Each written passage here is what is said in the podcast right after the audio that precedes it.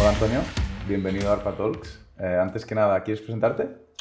Bueno, sí, yo me llamo Antonio Turiel, soy físico y matemático y doctor en física teórica y también soy investigador científico del CSIC en el Instituto de Ciencias del Mar de Barcelona y me dedico a trabajar, aparte de temas de oceanografía y de cuestiones relacionadas con la física de la turbulencia, en el ámbito de los recursos naturales y la sostenibilidad de nuestra sociedad, que de hecho es la razón por la que normalmente se me conoce más. ¿Física de la turbulencia? ¿Qué, qué es la física de la turbulencia? Pues de lo, hay, digamos, unos grandes problemas de la física que todavía no están resueltos y uno de ellos es eh, justamente la turbulencia. ¿no? La física de la turbulencia es esencialmente lo que se pretende es describir el comportamiento de fluidos que son turbulentos. Tú cuando ves un río, es un fluido que se llama laminar, todas las moléculas de agua se mueven todas muy juntitas y es muy fácil prever cómo va a comportarse a continuación. Pero cuando un fluido empieza a volverse turbulento, se desestructura, se desestructura aparecen remolinos, las cosas son muy caóticas y entonces sus propiedades cambian por completo y, por ejemplo, a lo mejor es más fácil mezclar cosas en un fluido turbulento o, por ejemplo, como pasa en los motores de combustión de los coches, gracias a la turbulencia de la mezcla del aire y del combustible puedes aprovecharlo mucho mejor, sobre todo cuando haces una chispa. Y entonces las propiedades son muy diferentes y muy difíciles de describir. Un fluido turbulento se dice que tiene un infinito número de grados de libertad y eso hace que, por ejemplo, para describirlo numéricamente en una simulación es dificilísimo. Y el gran reto precisamente está en conseguir encontrar una serie de variables físicas que describan bien cómo funciona la turbulencia y que además nos dé buena predictibilidad, porque, ya lo sabes, la predicción, por ejemplo, del tiempo meteorológico es muy compleja porque la atmósfera es un fluido turbulento y tienes pocos días de capacidad de predicción. ¿no?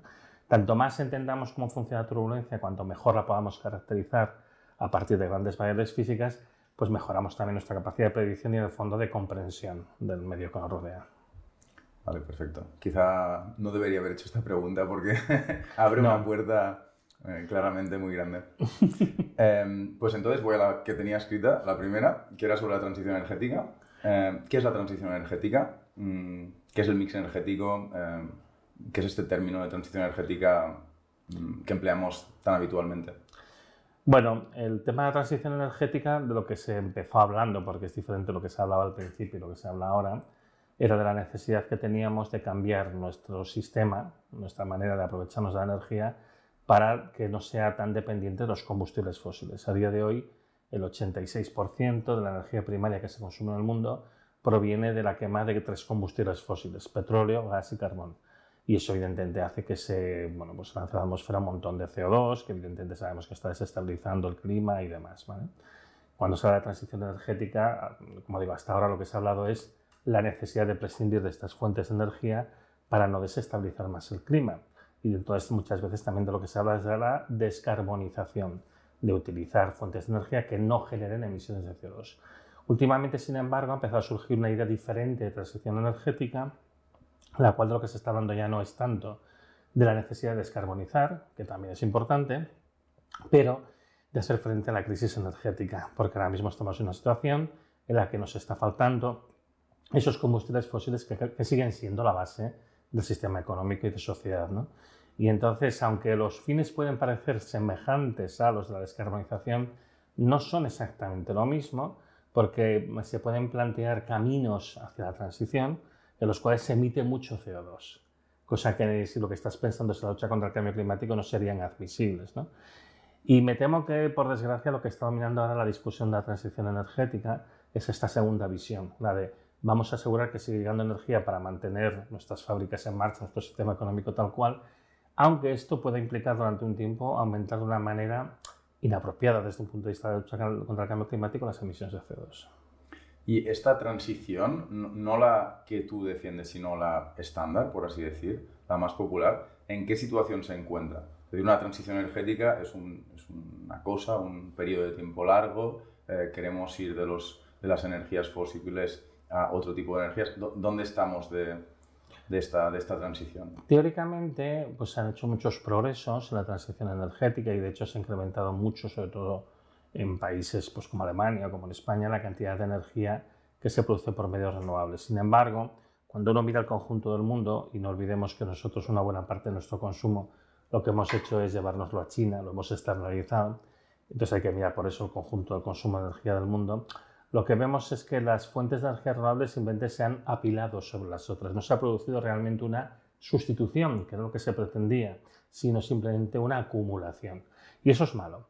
Además, en nuestro sistema de producción, de extracción de minerales que se requieren para los sistemas de producción de energía renovable, están emitiendo más CO2, porque estamos extrayendo minerales como prácticamente nunca antes en la historia de la humanidad. Con lo cual, al final, realmente no se puede decir que estemos avanzando a la transición. Hasta ahora lo que hemos hecho es avanzar en consumir cada vez más combustibles fósiles y añadir una pequeña cantidad de energía que es renovable. ¿no? Antes comentaba que el 86% del consumo de energía primaria son combustibles fósiles.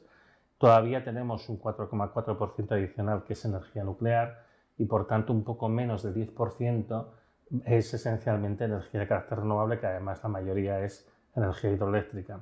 Luego la biomasa, sobre todo pues, leña, en los sitios donde se utiliza leña de manera tradicional. ¿no? Con lo cual realmente sí, siendo muy poco y además, sobre todo lo que, lo que es más grave es que no está sirviendo para sustituir el consumo de las fuentes fósiles. Está claro. Es curioso porque sobre la transición energética parecen existir puntos de vista, y me excuso porque tengo muy poca voz, parecen existir puntos de vista muy diferentes. ¿no? Un Turiel nos dice poco menos que, que, es imposible o que como mínimo la versión tradicional, estándar, pro mercado, capitalista de la transición energética es imposible. Un historiador de la energía como Václav Smil, que publicamos en ARPA, nos dice es posible, pero será muy largo y será muy difícil y no estará exento de riesgos. Y un Bill Gates, eh, que figura que bueno, debe ser una persona bien informada, nos dice que estará chupado. eh, ¿Cómo pueden existir puntos de vista tan diferentes sobre la transición energética? Porque todos habláis en nombre de la ciencia o desde la ciencia, como mínimo, eh, y en principio de buena fe. Sí, la posición que tengo yo y la de Václav Smil, con el cual por cierto he discutido sobre esto, eh, no, es, muy diferente realmente. O sea, Václav Smil es muy consciente de que hay toda una serie de impedimentos que sobre todo son de carácter social para hacer este tipo de transición, porque al final el problema que tenemos con la energía renovable es que no es un tipo de energía que sea equivalente a la energía fósil. La energía fósil ha sido muy cómoda de utilizar porque en el fondo tú tienes mucha energía concentrada en muy poco volumen, que además es muy fácil de transportar de un sitio para otro, y eso te permite crear grandes centros de consumo y grandes centros de producción. ¿no? Eh, la energía renovable, por el contrario, pues llega muy dispersa, tienes que concentrar y plantea muchas dificultades aparte de la huella material. Václav Smil, él incide bastante menos en la cuestión de los materiales, aunque últimamente yo creo que ha empezado a ver que efectivamente hay un problema bastante serio. Entonces, las discrepancias que pudiera haber aparentes entre lo que dice y lo que digo yo realmente no son muy significativas, o sea, son más a nivel del detalle. Y en cuanto a la perspectiva general, yo creo que es la misma. Mm, pensemos una cosa, yo no digo la transición renovable sea imposible, yo lo que digo es que lo que no va a ser posible es el mantenimiento de una estructura como la actual, basada en el crecimiento y basándonos en energías renovables. Esto no va a ser posible simplemente por razones físicas. Esto ya es un problema de que las propias energías que quieres aprovechar no te lo permiten, tanto si te gusta como si no te gusta. ¿no? El caso de Bill Gates es diferente. Bill Gates evidentemente pues, defiende lo que es una tecnoutopía, ¿no? está basándose en unos pensamientos de carácter tecno-optimista, que algunos dicen incluso tecnomágico. ¿no? Eh, pero el problema de Bill Gates es que no es una persona imparcial, no es una persona que realmente, pues, él tiene un conflicto de intereses, lógico porque él tiene un negocio y él tiene, una, él tiene que buscar una continuidad. Entonces, su manera de pensar está muy condicionada por sus propios intereses económicos, económicos cosa que, por ejemplo, a lo que es Bill y a mí, pues no nos pasa. Todos tenemos eh, conflictos de intereses. Sí. Yo tengo que vender libros, tú tienes que vender libros, por cierto, también, pero además tienes que defender tus posiciones políticas, éticas, y Bill Gates, eh, pues, hace lo mismo. ¿no? A ver, todos tenemos sesgos, eso es inevitable, ¿eh? decir, todos tenemos pues, una orientación, tenemos un pensamiento político, tenemos una cultura, una manera de ver el mundo, efectivamente, y eso hace que todos tengamos sesgos y que a veces, evidentemente, lo que decimos no es una cosa completamente pura e imparcial, sino que sea una cosa que viene condicionada por nuestra manera de pensar, ¿no? Eso está claro. Pero lo del conflicto de intereses es diferente. Yo, por ejemplo, no vivo de vender libros, vivo de mi trabajo como científico. Además, digamos, el tipo de entrenamiento que yo he recibido es un entrenamiento orientado a la resolución de problemas y análisis analítico. Y si bien, evidentemente, como humano infalible que soy, pues lógicamente puedo cometer errores y puedo sesgos de decir las cosas, es mucho peor que si tú tienes miles de millones de dólares invertidos en algo. Ahí yo creo que el peso del sesgo ahí es bastante importante. Y hombre, yo creo que como contraste en el caso de Bill Gates, es que de hecho no puede aportar una prueba convincente de que, por ejemplo, pues se puede hacer la energía de fusión como él pretende o otras cosas, cuando además tenemos un montón de cuerpo de evidencia que va la dirección contraria. Pero hay una cosa que es importante siempre decir. Cuando uno hace una discusión de carácter científico, las verdades científicas no están escritas en piedra, no son rotundas, son verdades como toda verdad humana provisionales y se pueden someter a revisión y de hecho se someten continuamente a revisión. ¿no? Y una de las cosas que esto a los estudiantes de física les llama mucho la atención cuando comienzan la carrera es como hay muchos principios básicos en física que resulta que después de que se han comprobado y que te he comprobado y con mucha precisión durante pues, más de 100 años a lo mejor, todavía hay grupos que se dedican a seguir todavía validando los límites de eso. ¿Y por qué? No, porque es muy importante, porque siempre tiene que haber una visión crítica y también un poco por ver hasta qué punto aquello en lo que nosotros basamos toda la construcción lógica realmente se sostiene o no se sostiene. Entonces, en ese sentido, aunque como digo, no se pueden evitar los sesgos, porque son completamente humanos, yo creo que los conflictos de intereses son de dimensiones muy diferentes en este caso. En todas las visiones eh, tecno-optimistas, por así decir, eh, de la transición energética, la cuestión de la electrificación de la economía, de la actividad humana, es eh, importantísima, por mm. no decir que es en realidad el alfa y el omega de todas estas posiciones. electrificación mediante un mix de renovables y energía nuclear, en función de los autores o de las personas que tomen la palabra, como fuentes de producción de energía eh, para una economía de cero carbono. Para empezar, ¿esto es así o eh, estoy equivocado? Es decir, ¿existen eh, versiones tecno-optimistas de la transición energética que no estén basadas en la electrificación de la economía y que yo pueda no conocer? Mm, desde luego, hasta donde yo conozco, tu visión es completamente correcta. O sea, no, realmente sí, lo que se pretende cuando se la transición es ir a un modelo 100% electrificado. Tiene, hay diversos motivos para esto. ¿no? Eh, por una parte está el tema de que evidentemente el uso de la energía en forma eléctrica es mucho más limpio. ¿no? Hay unos problemas que uno tiene siempre con la generación de energía, es todos los residuos y consumos. Entonces tú lo que haces es alejar el sitio de producción del sitio de consumo. ¿no? Pero además la idea de que todo se puede electrificar es muy práctico porque en el fondo lo que estamos intentando hacer es fosilizar las fuentes de energía que utilizamos. ¿Fosilizar en qué sentido? Las fuentes de energía fósiles, eh, lo que tienen, la característica distintiva que tienen es que se trata de energía muy concentrada en muy poco volumen. ¿no? Entonces, el, aprovechamiento tradicional de las energías renovables es todo lo contrario. Son muy dispersas, muy poca energía por unidad de área, necesitas mucha área para captar energía. Y además, pues llega dispersa, llega en los sitios en los que está, pues ahí está y la puedes aprovechar allí, pero realmente no puedes llevarla a otro sitio. Entonces, con la conversión a electricidad, que es el método mejor que se ha conseguido para intentar concentrar esa energía, de alguna manera fosilizarla, es por eso que se, que se apuesta fuertemente por él, porque es la única manera que se ha encontrado de intentar convertirla en algo parecido a los fósiles. Con lo cual, realmente, lo que estamos haciendo es intentar convertir el modo de aprovechamiento de esta energía renovable en algo que sea semejante a, lo que, a las estructuras de las que nos hemos dotado en la, la era fósil. Porque el capitalismo tal como entendemos ahora mismo, que es un sistema pues, orientado al crecimiento, un sistema muy basado en el sistema financiero con interés compuesto, las típicas cosas que lo definen actualmente, necesita que haya una posibilidad primero de expansión, pero además de concentración, ¿no? de las economías de escala, de concentrar la producción, etcétera, etcétera. Y por tanto, ahora necesitado encontrar un vector energético apropiado para la posibilidad de su mantenimiento ¿no? a escala industrial. Y eso la única solución que hemos encontrado por, ahora es la electricidad, la electricidad, ¿no? la electrificación. Esto plantea toda una serie de inconvenientes añadidos. Y esto por ahora tiene sentido. intentar encontrar un vector energético para mantener un sistema que ha generado bienestar, crecimiento y demás, además de todas las externalidades negativas que ha generado, no, no, no, no, carece totalmente de sentido. No, hasta, aquí, hasta aquí no, es malo en sí mismo. No es malo en sí mismo, eso está claro. Quiero decir, o sea, yo, hay una motivación para hacer esto y es una motivación, si quieres, legítima. Es, dices, mm. bueno, pues es lógico, yo quiero continuar, de que hacer una transposición. De hecho, a mí esto me permitiría hacer una transposición muy sencilla, mm. porque lo que hago es, bueno, sustituir los combustibles fósiles por una electricidad generada de esta manera, ¿no?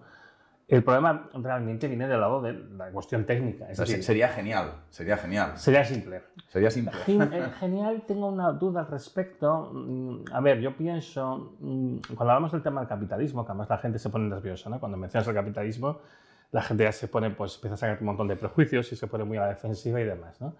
Eh, yo tengo, bueno, tengo mis reservas en el siguiente sentido, en el sentido de que mantener el capitalismo tal y como se concibe hoy en día, que es un capitalismo orientado hacia el crecimiento, tienes el grave inconveniente de que si no acabarás chocando con otros límites. Si no chocas con estos, chocarás con otros límites que tiene el planeta. ¿no? Mm. Entonces, al final, igualmente estarás abocado a una crisis de sostenibilidad. Si no es por un lado, pues será por el otro. ¿no?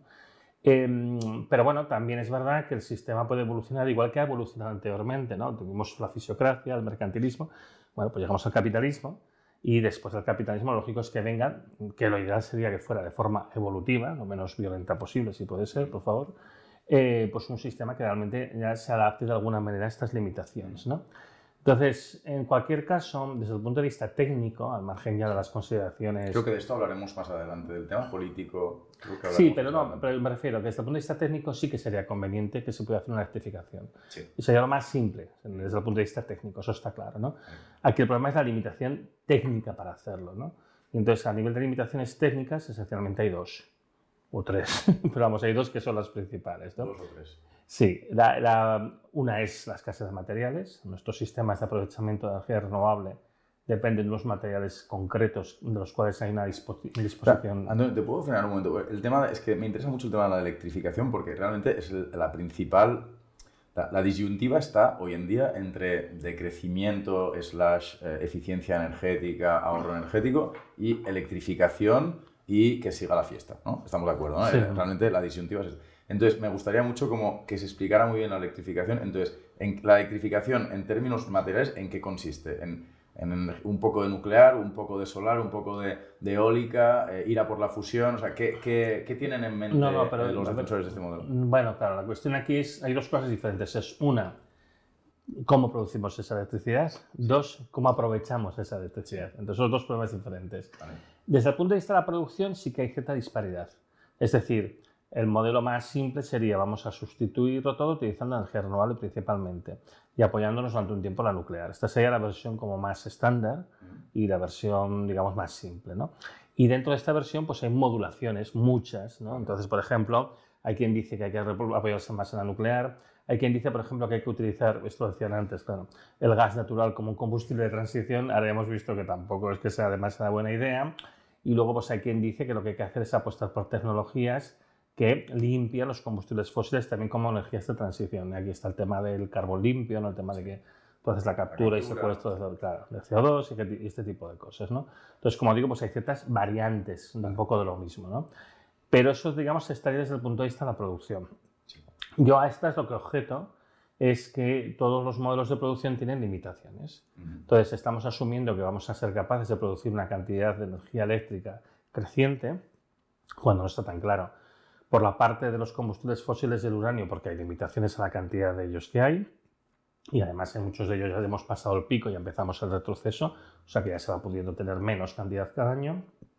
Por la parte de las renovables, hay un límite a la cantidad de energía que es renovable que se puede captar, que es bastante inferior a lo que se dijo inicialmente. Las primeras estimaciones están sobredimensionadísimas porque se basan en la idea de que la energía que nos llega al sol, del sol a la Tierra cada año es casi 10.000 veces todo lo que consumimos de todas las fuentes de energía y dices, bueno, entonces llega un montón, pero claro, el problema es que el planeta ya está utilizando esta energía pues, para evaporar el agua, hacer la lluvia, hacer el viento, etcétera, pues una serie de cosillas que evidentemente tienen que seguir haciéndose porque si no nos quedamos sin comer y sin otras cosas, ¿no?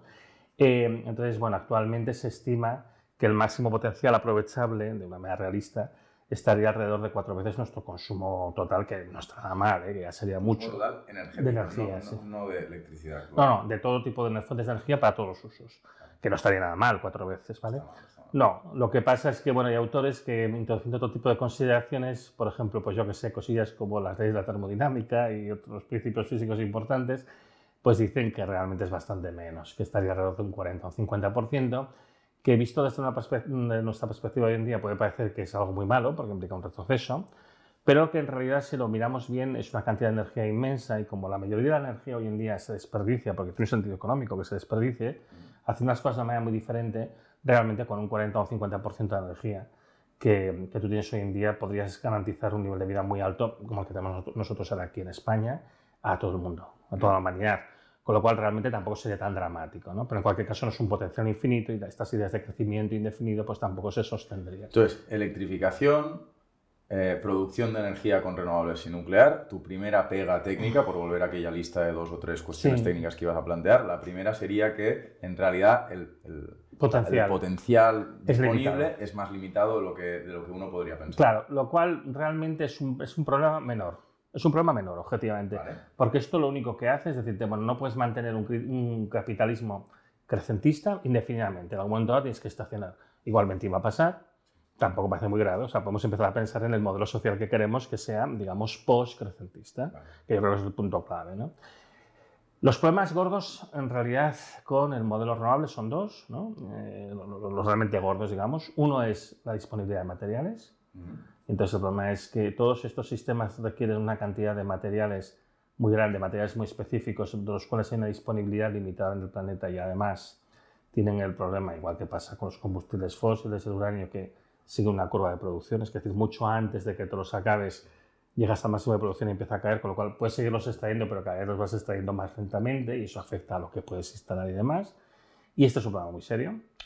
Añadido a este, que es el problema que con más fuerza se está manifestando ahora mismo, tenemos el problema de que hay una dependencia no solo, digamos, de estos materiales, sino de los propios combustibles fósiles, porque la extracción de materiales hoy en día se hace sobre todo con combustibles fósiles, y entonces en esta situación que tenemos actualmente, pues esto hace que haya un crecimiento brutal del precio de las materias primas en general y está haciendo, por ejemplo, que actualmente pues, no sean económicamente viables, por ejemplo, la, fabricación, la construcción de aerogeneradores. Hay una cumbre que hubo en abril eh, en Bilbao, en abril del año 2022, con la Unión Europea, pues la CEO de General Electric dijo que estaban perdiendo dinero con cada aerogenerador que instalaban. Y es simplemente por esta eh, situación en la que estamos ahora, de materias primas caras y cada vez más escasas, etc. Y esto, por desgracia, es una situación que probablemente se va a prolongar en el tiempo que la única manera lógica de sortearla sería diciendo que, bueno, que la energía es un bien básico fundamental, un servicio, y que los estados asumen su instalación, pero que también aquí empezamos a hablar de cosas que hasta ahora no se ha hablado, que es de planificación, de racionalización, de decidir cuánto se pone, cómo se pone y cómo se hace. La última limitación importante que hay tiene que ver con el hecho de que estamos hablando de electrificar. Entonces, el gran problema que tenemos es que, contrariamente a lo que se suele decir, nuestra capacidad de aprovechar la energía eléctrica es limitada. ¿no? Es muy curioso que cuando uno habla de transición energética, todo el rato hablas de electricidad, electricidad, electricidad, por lo que he comentado antes, porque es un vector energético conveniente justamente por sus características de transportabilidad, densidad, etc. Pero resulta que a la hora de la verdad hay muchos usos de la energía que no son eléctricos. A nivel del mundo, la electricidad representa solamente el 20% de la energía final. Y si vas a países como España, es un poquito más, un 23,6%, parecido a Alemania, parecido a Francia, etc. Tienes un 70 y muchos por ciento que no es eléctrico. Hay una parte de este que es razonable pensar que se podría electrificar, y quizás podríamos llegar a un 40, a un 50, puede ser. Esto podría ser razonable, introduciendo más trenes, más tranvías, otras cosas. Ahora intentaremos concretar. Claro, pero el problema está en ese, hay un límite a partir del cual la cosa realmente se hace muy difícil o imposible. Y entonces aquí es donde tendrían que venir para ayudar fundamentalmente dos tecnologías que son las que se discuten. Una es la del, por simplificar, tenemos la del coche eléctrico, o dicho de otra manera, maquinaria que va con baterías, y la otra sería la del hidrógeno verde. Para por, industria bueno, el problema que tenemos es... Espera, es que eh, vas, o sea, has dicho muchas cosas muy deprisa. Eh, o sea, por, por, que quede súper claro, el primer problema lo hemos descartado, la cuestión del potencial disponible implica que tenemos que hacer una transformación social. Pero eso parece algo razonable, no parece algo En todo caso, no nos impide intentar, dentro del potencial disponible, apostar por ese modelo. El segundo problema sería eh, el de la disponibilidad de recursos y energía barata para la producción de los propios medios de producción de electricidad renovable. Y este es más serio. Este es más serio eh, y bueno, lo conocemos, estamos eh, metidos de lleno en él. Y el tercero tendría que ver no con la producción de la electricidad, sino con los usos energéticos de nuestras sociedades y el hecho de que hay muchos usos energéticos que no son encender la luz eh, o la... O, la o, enchufar un electrodoméstico, sino que son usos energéticos que no tienen que ver con la electricidad, sino con otras formas de energía. Entonces, respecto a estos usos, ¿cuáles son? O sea, ¿cómo, cómo, cómo funciona el mix energético? O sea, has hablado del coche, todo el mundo entiende que hay una parte que es el coche, pero ¿qué más hay? Bueno, eh, nosotros nos damos cuenta, pero por ejemplo... Igual estoy simplificando mucho, pero es para... No, no, no, para a mí, no, no, es avanzar que de hecho, es, poco, ¿eh? de hecho es así, no, no, me parece bien el, el resumen que has hecho. Bueno, de hecho es eso, que el 80% no es electricidad. Entonces, ¿en qué se va? Una parte muy fuerte, una parte muy grande se va en transporte. Entonces, aquí uno puede decir, bueno, podríamos... mm, Esta parte, de hecho, es la que en general es la más fácil de electrificar, porque sería cuestión de utilizar trenes eléctricos. Y esta sería, entre comillas, sencilla, ¿no? Otra parte es la que tiene que ver con la minería. ¿Trenes eléctricos o coches eléctricos o motos, o, Bueno, o- yo o pienso motos más en trenes. Aunque entiendo que los trenes te parecen mucho más eficientes, fáciles de construir en términos de planificación, de racionalización, dura- duración. Claro. Exacto, y que tienen inconveniente que van por las vías, no se pueden ir a cualquier otro sitio, no, no van a tu casa, ¿no? si no pasan por ahí. Pero, pero claro, requiere muchos menos materiales, es mucho más eficiente en todos los Y sentidos. eso ¿no? resuelve el transporte terrestre, el transporte de mercancías, al menos Claro. buena parte del transporte terrestre. Claro, entonces lo que es el terrestre, bien, el marítimo, complicado, y el aéreo, imposible.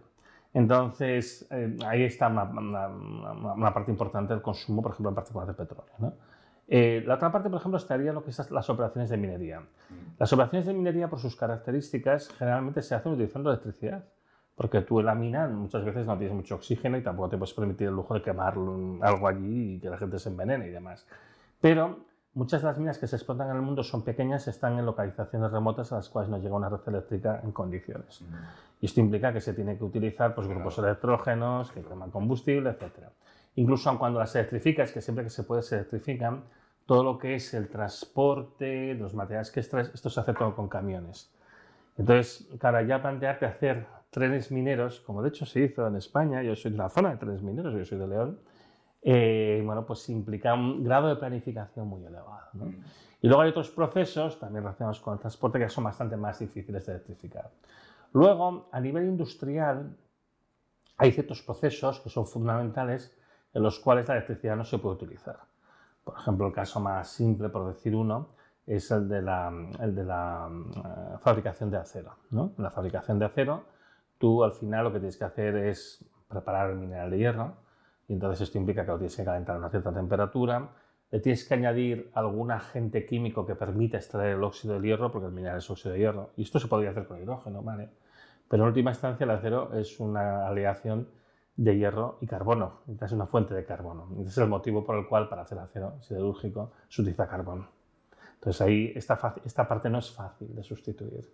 Podrías pensar en utilizar carbón vegetal, pero tiene más impurezas y además necesitarías grandes cantidades de carbón vegetal. Es que uno de los problemas gordos que tenemos es que para mantener nuestro sistema industrial tal cual, sin combustibles fósiles, mm, es muy difícil, porque tiene unos insumos enormes que no los podemos extraer directamente del mundo natural y entonces tendríamos que reducir nuestra producción de acero y quizás centrarnos más en el reciclaje y bueno, hacer otro tipo de cosas. ¿no? Pero en todo caso ya aquí sí que ya ves que no puedes seguir esa misma tendencia que seguías. Luego, pues por ejemplo, tenemos otros procesos industriales eh, que necesitan calor en gran cantidad. Entonces, claro, ahí no puedes pensar, esto típicamente se suele hacer con, o con carbón o con metano, con gas natural, eh, y no puedes pensar en electrificarlos directamente. Aquí habría un hueco para el hidrógeno verde. Porque aunque la síntesis del hidrógeno eh, es muy poco eficiente, recordemos el hidrógeno no es una fuente de energía, es un vector, es un sitio donde guardar la energía. Tú consumes energía previamente para romper la molécula de agua y producir hidrógeno, ¿no? y típicamente es con electricidad, si es renovable, pues decimos que es hidrógeno verde. Este proceso tiene unas pérdidas totales, cuando cuentes todas las partes del proceso, alrededor del 50%, lo cual hace que el hidrógeno verde sea muy caro y es la razón por la que no se está utilizando a una escala significativa. Pero bueno, en un futuro en el que todo va a ser más caro y demás, pues será una alternativa. Y para los procesos que requieren calor industrial, por ejemplo, pues la fabricación de cemento, de ladrillos, de azulejos y otras industrias que requieren mucho calor, puede ser una opción razonable porque el hidrógeno, de hecho, tiene la ventaja de que quema con una llama de una temperatura bastante alta, que hay que hacer adaptaciones en los quemadores, tiene otros problemillas ¿no? técnicos, pero bueno, es algo que yo creo que es abordable. Y ahí tendrías otro elemento de sustitución, pero pasa un poco como con el acero. Al final tú te lo puedes plantear si no lo haces de una manera tan masiva como lo estás haciendo hoy en día, sino que lo que haces es reservarlo para que haya aplicaciones en las que realmente acaban mereciendo la pena. O sea, al final tienes que hacer una reducción significativa de la producción para adaptarte a lo que tienes. ¿no? Y luego, bueno, hay otra serie de usos que no siempre son energéticos de los combustibles fósiles. Entonces, en particular, no tenemos que olvidar que tanto el petróleo como el carbón y en menor medida el gas son fuentes de muchas moléculas que utilizamos en la síntesis química. Metano pues, es conocido que se utiliza para hacer fertilizantes. Ahí, sin embargo, podría también ser sustituido por el hidrógeno verde, porque realmente lo que es importante del metano, del gas natural, es el hidrógeno que lleva, no el carbón. De hecho, el carbón es un, es un incordio porque gas tiene emisiones de CO2. Pero de nuevo lo mismo, pues serían más caros, no los puedes utilizar tan masivamente. ¿no? Eh, y en lo que sí que realmente pues es mucho más difícil es en toda la parte que tiene que ver con polímeros, plásticos, reactivos químicos y demás. Aquí, sin embargo, yo creo que la alternativa lógica sería el aprovechamiento de la biomasa vegetal de manera moderada, porque realmente todo lo que se saca del petróleo de manera más cara y energéticamente más costosa puede ser obtenido a partir de materia vegetal. De nuevo, aquí el problema está en que no podemos pensar en producir las enormes cantidades de reactivos químicos y productos de plástico y de todo tipo que producimos hoy en día utilizando biomasa vegetal porque es que arrasarían por los bosques del planeta, pero a una escala más reducida, en aplicaciones de baño añadido, se podría hacer. Con lo cual, déjame que resuma porque creo que es un punto que es importante. En realidad, tenemos alternativas para hacerlo todo. Lo que no tenemos es alternativas para hacerlo todo a la misma escala que estamos haciéndolo ahora. Y al mismo precio. Y al mismo precio, pero eso todo escala, ¿eh? porque piensa que al final muchas de estas materias que podríamos meter como sustitutivas tienen limitaciones que, por ejemplo, están condicionadas pues, por la capacidad fotosintética anual del planeta. Es decir, podemos aprovechar una parte de las plantas verdes para hacer cosas, pero no las podemos cargar todas porque si no el año que viene no habrá absolutamente nada. No olvidemos que solamente en petróleo lo que estamos consumiendo equivale a la función fotosintética de todas las algas verdes del planeta hace 100 millones de años aproximadamente o algo más, lo que consumimos cada año es el equivalente a un millón de años de actividad fotosintética. Y eso solo de petróleo, que es un tercio de toda la energía que consumimos. Entonces eso ya nos está dando una idea de que, hombre, es, no, no podemos seguir a este ritmo, porque al final, y eso también un poco mm, contrariando un poco lo que decías al principio de que yo pienso que la transición renovable no es posible. No, yo pienso que no es posible a esta escala. Si uno va a una escala mucho más razonable, a una escala mucho más adecuada, que además puede ser una escala suficiente para satisfacer las necesidades reales del planeta, por el contrario, yo sí que creo que sea posible, por todas estas cosas que he explicado. Vale, entonces empiezo a entender un poco mejor en realidad cómo pueden estar de acuerdo puntos de vista que en apariencia eh, son muy dispares, ¿no? muy, muy distantes entre sí. Ok. Em, el tema, me gustaría hablar, bueno, has, tratado muchísimos temas, pero eh, respecto al tema del vehículo eléctrico, eh, me gustaría mucho que explicaras eh, si consideras que, más allá del tren eléctrico, el vehículo eléctrico privado es viable, si lo vamos a tener aquí dentro de 5 o 10 años, o si, por el contrario, pues por un mix de razones que acabas de describir, será más complicado de lo que... Mira, con el caso del vehículo eléctrico, lo que hace característico al vehículo eléctrico más que el hecho de ser privado, que también es el hecho de que sea autónomo. Porque si tú tuvieras un coche eléctrico que tuviera un cable que fuera conectado a la red, no habría ningún problema. Pero claro, tú en el fondo lo que quieres es mantener esa capacidad de movimiento autónomo, de que tú vas de donde tú quieres a donde te da la gana, cuando mejor te parece. ¿no? Entonces, el gran problema que tiene el vehículo eléctrico, entendido de esta manera, es que, eh, es que no se puede implementar a una escala tan masiva como lo que tenemos ahora en el mundo. Yo, por ejemplo, una cosa que, comento, ahora mismo en el mundo se extraen aproximadamente unas 100.000 toneladas anuales de litio metálico. ¿vale? Con estas 100.000 toneladas anuales de litio metálico, si dedicásemos todo ese litio a producir coches, no coches ni muy grandes ni muy pequeños, algo de gama media, ¿no? con autonomía decente, pero tampoco en plan un modelo de alta gama. Eh, y evidentemente no hicieras ni portátiles, ni móviles, ni tablets, ni los centros de backup eléctrico para los grandes centros de datos, nada, nada, todo el litio para hacer coches, pues podrías hacer unos 8 millones de coches completamente eléctricos al año. Esto es lo que podrías hacer con todo el litio. ¿Vale? Pero claro, el problema que tenemos es que la producción anual de coches es aproximadamente unos 80 millones ahora mismo y en el año 2019, por ejemplo, fue de 100 millones de coches, o sea que realmente queda un orden de magnitud por debajo. Pero necesitaríamos mucho más litio que se puede buscar. Bueno, aparte está ese problema, efectivamente. Además, estamos hablando solo de litio y hay otras cosas que también son escasas y limitantes. ¿no? Pero, por ejemplo, el caso del litio se entiende bastante bien porque son cuentas muy sencillas y yo estoy cogiendo además bastante optimistas con respecto a la cantidad de litio que llevan las baterías. ¿vale? Y ya simplemente hay una cosa que es bastante clara. En el mundo hay 1.400 millones de coches. Si los quisiéramos sustituir todos por coches como el que decía yo antes, ¿no? Mm. a ritmo de 8 millones de coches al año necesitarías 175 años para sustituirlos todos. Mm. Lo cual te da una idea de que hay una disparidad bastante grande entre a qué ritmo lo puedes producir y lo que quieres conseguir. Y es que además, efectivamente, a medio camino te quedarías sin litio. Pero es que el problema es que no solamente hay una limitación de litio, hay una limitación de cobalto, de níquel, incluso, y esto es más preocupante, de cobre. El cobre que se utiliza para todo, para las líneas de baja tensión, para los bobinados de los aerogeneradores y demás, ya está llegando a su máximo de producción. Chile está experimentando muchos problemas para mantener su producción de cobre y es el principal productor de cobre del mundo, con una cuarta parte de toda la producción. Y lo que ha visto Chile, por ejemplo, es que en estos últimos años, desde principios del siglo XXI, pues eh, los costes energéticos se les han multiplicado por tres, porque cada riqueza del mineral, las minas de, de, cobre de Chile cada vez es más escasa, cada vez cuesta más mantener este ritmo. Entonces, ¿qué pasa con el vehículo eléctrico privado? Es que no se puede hacer. No, de hecho se está haciendo. Se dice que se hacen dos millones de coches eléctricos al año, lo cual es mentira, por cierto, porque aquí se contabilizan eléctricos, híbridos y, e híbridos enchufables, ¿no? Híbridos enchufables, híbridos más eléctricos, dos millones al año. Sí, dos millones. Muy poco. Bueno, pero es que es lo que se puede, porque además hay otra cosita que no se comenta y es que se necesita neodimio para los imanes permanentes de los motores, etcétera, etcétera. A ver, se necesita. Lo puedes hacer sin eso, pero es mucho menos eficiente, ¿no? Es como todo, el cobalto, ¿no? ¿El cobalto se necesita para las baterías? Bueno, no. Pero si no lo tienes, las baterías son más voluminosas y pesan más, con lo cual son menos eficientes y más gastas más de otros materiales. Al final, bueno, es un equilibrio complicado. ¿Qué problema yo le veo al, al vehículo eléctrico? Simplemente que no se puede masificar. O sea, si nuestra intención es hacer algo tan masivo, lo que se trae 26 millones de coches eléctricos como ahora mismo hay 26 millones de coches de motor de combustión interna en, en España, bueno, pues esto, esto es un absurdo, porque además aparte se han agotado recursos, los ritmos de producción no son los adecuados, los costes energéticos van subiendo a medida que las materias se agotan.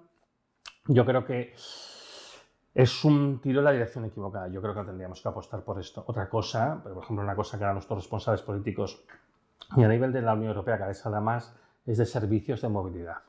Que tú en vez de comprarte un coche, compras un servicio de movilidad. ¿Qué quiere decir eso? Bueno, pues puede haber un vehículo que está a disposición de la comunidad, en el fondo lo, alquilas de alguna manera. Es algo parecido pues, al bicing aquí en Barcelona, pues, eh, pues aquí habría una especie de caring, ¿no? y tomas el coche cuando realmente lo necesitas que bueno, que podría ser algo que podría funcionar, sin evidentemente modelos de car sharing y todo esto. Pero al final la idea sería que se tendría que reducir drásticamente el número de vehículos, que tampoco sería algo malo ¿eh? en sí mismo, porque en el fondo muchas veces los vehículos están inocupados, están detenidos mm. y demás.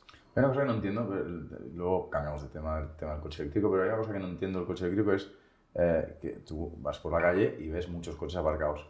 Eh, cada uno de esos coches necesita un, un puesto un, un, enchufe y ese enchufe es muy caro y tiene mucha tensión. Em, ¿cómo, qué, figura que tiene que pasar? O sea, que, que en 10 años se tiene que instalar un poste cada 5 metros en la calle de cada ciudad de España. Es que es imposible. Es que justamente esto, bueno, es una de las cosas que yo siempre comento, que son las dificultades que ya te hace ver la, la, ridiculez y la absurdidad de pretender que hay una masificación del coche Esto eléctrico. es como lo de Venado. Quiero decir, tú vas a una feria de coches eléctricos y te están vendiendo el coche eléctrico y, y, debe tratarse este tema, supongo, ¿no? O sea, la primera pregunta del periodista es, oye, ¿qué va a pasar en las aceras de las ciudades, no? O, o no sé, en la reunión con el ministerio. Quiero decir, estos temas, ¿no, no crees que... No, no, realmente no, no hay ninguna respuesta satisfactoria a cuestiones tan sencillas como esta? Se asume y se pretende que la tecnología todo proveerá. Es que es lo que se asume, pero hay cosas que no tienen ningún sentido, que son muy fáciles de ver, ¿no? Eh, al final hay una cosa que es simple. Eh, cuando tú hablas de la capacidad de una batería de un coche eléctrico, pues al final lo sueles expresar en kilovatios hora, ¿no? que es kilovatios multiplicado por hora, ¿no? Con lo cual las cuentas son muy sencillas, ¿no? Mm, por ejemplo, un coche eléctrico típico hoy en día, para hacer unos 100 kilómetros necesita aproximadamente, hay variabilidad en los modelos, pero aproximadamente necesitaría unos 20 kilovatios hora por cada 100 kilómetros. ¿vale? Entonces la ventaja de utilizar esta unidad, que a mí me pone muy nervioso porque soy físico, no es la unidad estándar de, de energía, pero es muy práctica desde el punto de vista ingenieril para hacer cálculos, es que dices, bueno, yo por ejemplo, si en mi casa tengo una instalación eléctrica de 4 kilovatios, que es una típica que mucha gente tiene en su casa, y dices, bueno, yo tengo 4 kilovatios, quiero recargar el equivalente a 100 kilómetros, que eso son 20 kilovatios horas, ¿cuántas horas necesito? Bueno, pues 4 por 5, 20, pues ya está, son 5 horas de carga. Y estoy llevando una idea de pues, qué potencias necesitas, tiempos de carga y demás, ¿no? Entonces, ¿qué pasa? Que por mucho que se mejoren las tecnologías de carga, al final, siempre, inevitablemente, tú lo que vas a necesitar es poner mucha potencia para poder cargar un coche eléctrico rápidamente. Esto, esto es inevitable y eso implica todo un nivel de instalación muy elevado y una generación de potencia muy elevado. En un país como España, que el 80% de los coches duermen en la calle, pues esto es un problema porque la, la, mayor parte de la gente no tiene un sitio para dejarlo recargando tranquilamente durante la noche. Entonces, ¿qué tendrías que hacer? Instalar un poste cada 5 metros en las aceras. No es posible. Estás dando un volumen de cableado, de otros sistemas gigantesco, que esto no es viable. Entonces, esto normalmente lo suelen resolver diciendo, bueno, no pasa nada porque la gente va a la gasolinera y ya carga allí, igual que tú ahora no tienes por qué tener una gasolinera al lado donde duerme el coche. Problema, que evidentemente el tiempo de carga es muy elevado. El tiempo de mm. carga, estamos hablando, pues claro, una batería, un, puesto de recarga, digamos que todo dependerá de cuánto quieras recargar, pero un puesto de recarga de una, de una electrolinera clásica, yo que sé, 133 kilovatios, una cosa así, pues vas a encontrarte que a lo mejor para cargar el coche entero necesitas una hora. y si lo que quieres es simplemente recargar un poquito, pues 30 kilómetros, 100, igualmente pues ya te vas a los 10, 20 o 30 minutos. ¿no? Entonces son tiempos muy elevados y el problema es que en cuanto vienen varios usuarios a cargarse, resulta que claro, los tiempos se multiplican. Tú imagínate que cada uno de los usuarios necesita media hora y tú eres el cuarto de la fila, pues te vas a estar dos horas allí. Claro, esto no, esto no necesitarías un, bueno, un una transformación total del modelo logístico y económico de, Pero es que no es viable porque tendrías que hacer unas instalaciones grandiosas con gran requerimiento de materiales, en particular de cobre, que no vamos tan sobrados, mm. para poder hacer esto. Además, es que una de las cosas que es importante cuando ya empiezas a trabajar con potencias muy elevadas es que los materiales que tú tienes que utilizar para las conexiones tienen que ser de muy alta calidad conectores de plata, baterías con refrigeración, etcétera, porque si no, el problema que hay es que una parte de la energía eléctrica no va a la batería, sino que se disipa en forma de calor. Esto es el segundo principio de la termodinámica. ¿no? Cuando intentas hacer las cosas rápidamente, pues las haces desordenadas y generas desorden, generas, generas calor en este caso. ¿no? Con lo cual, mm, el problema es que para cargar más rápido necesitas tener coches de, alta gama. Mm. Pues eso, conectores de plata, refrigeración y cosas de este estilo, ¿vale?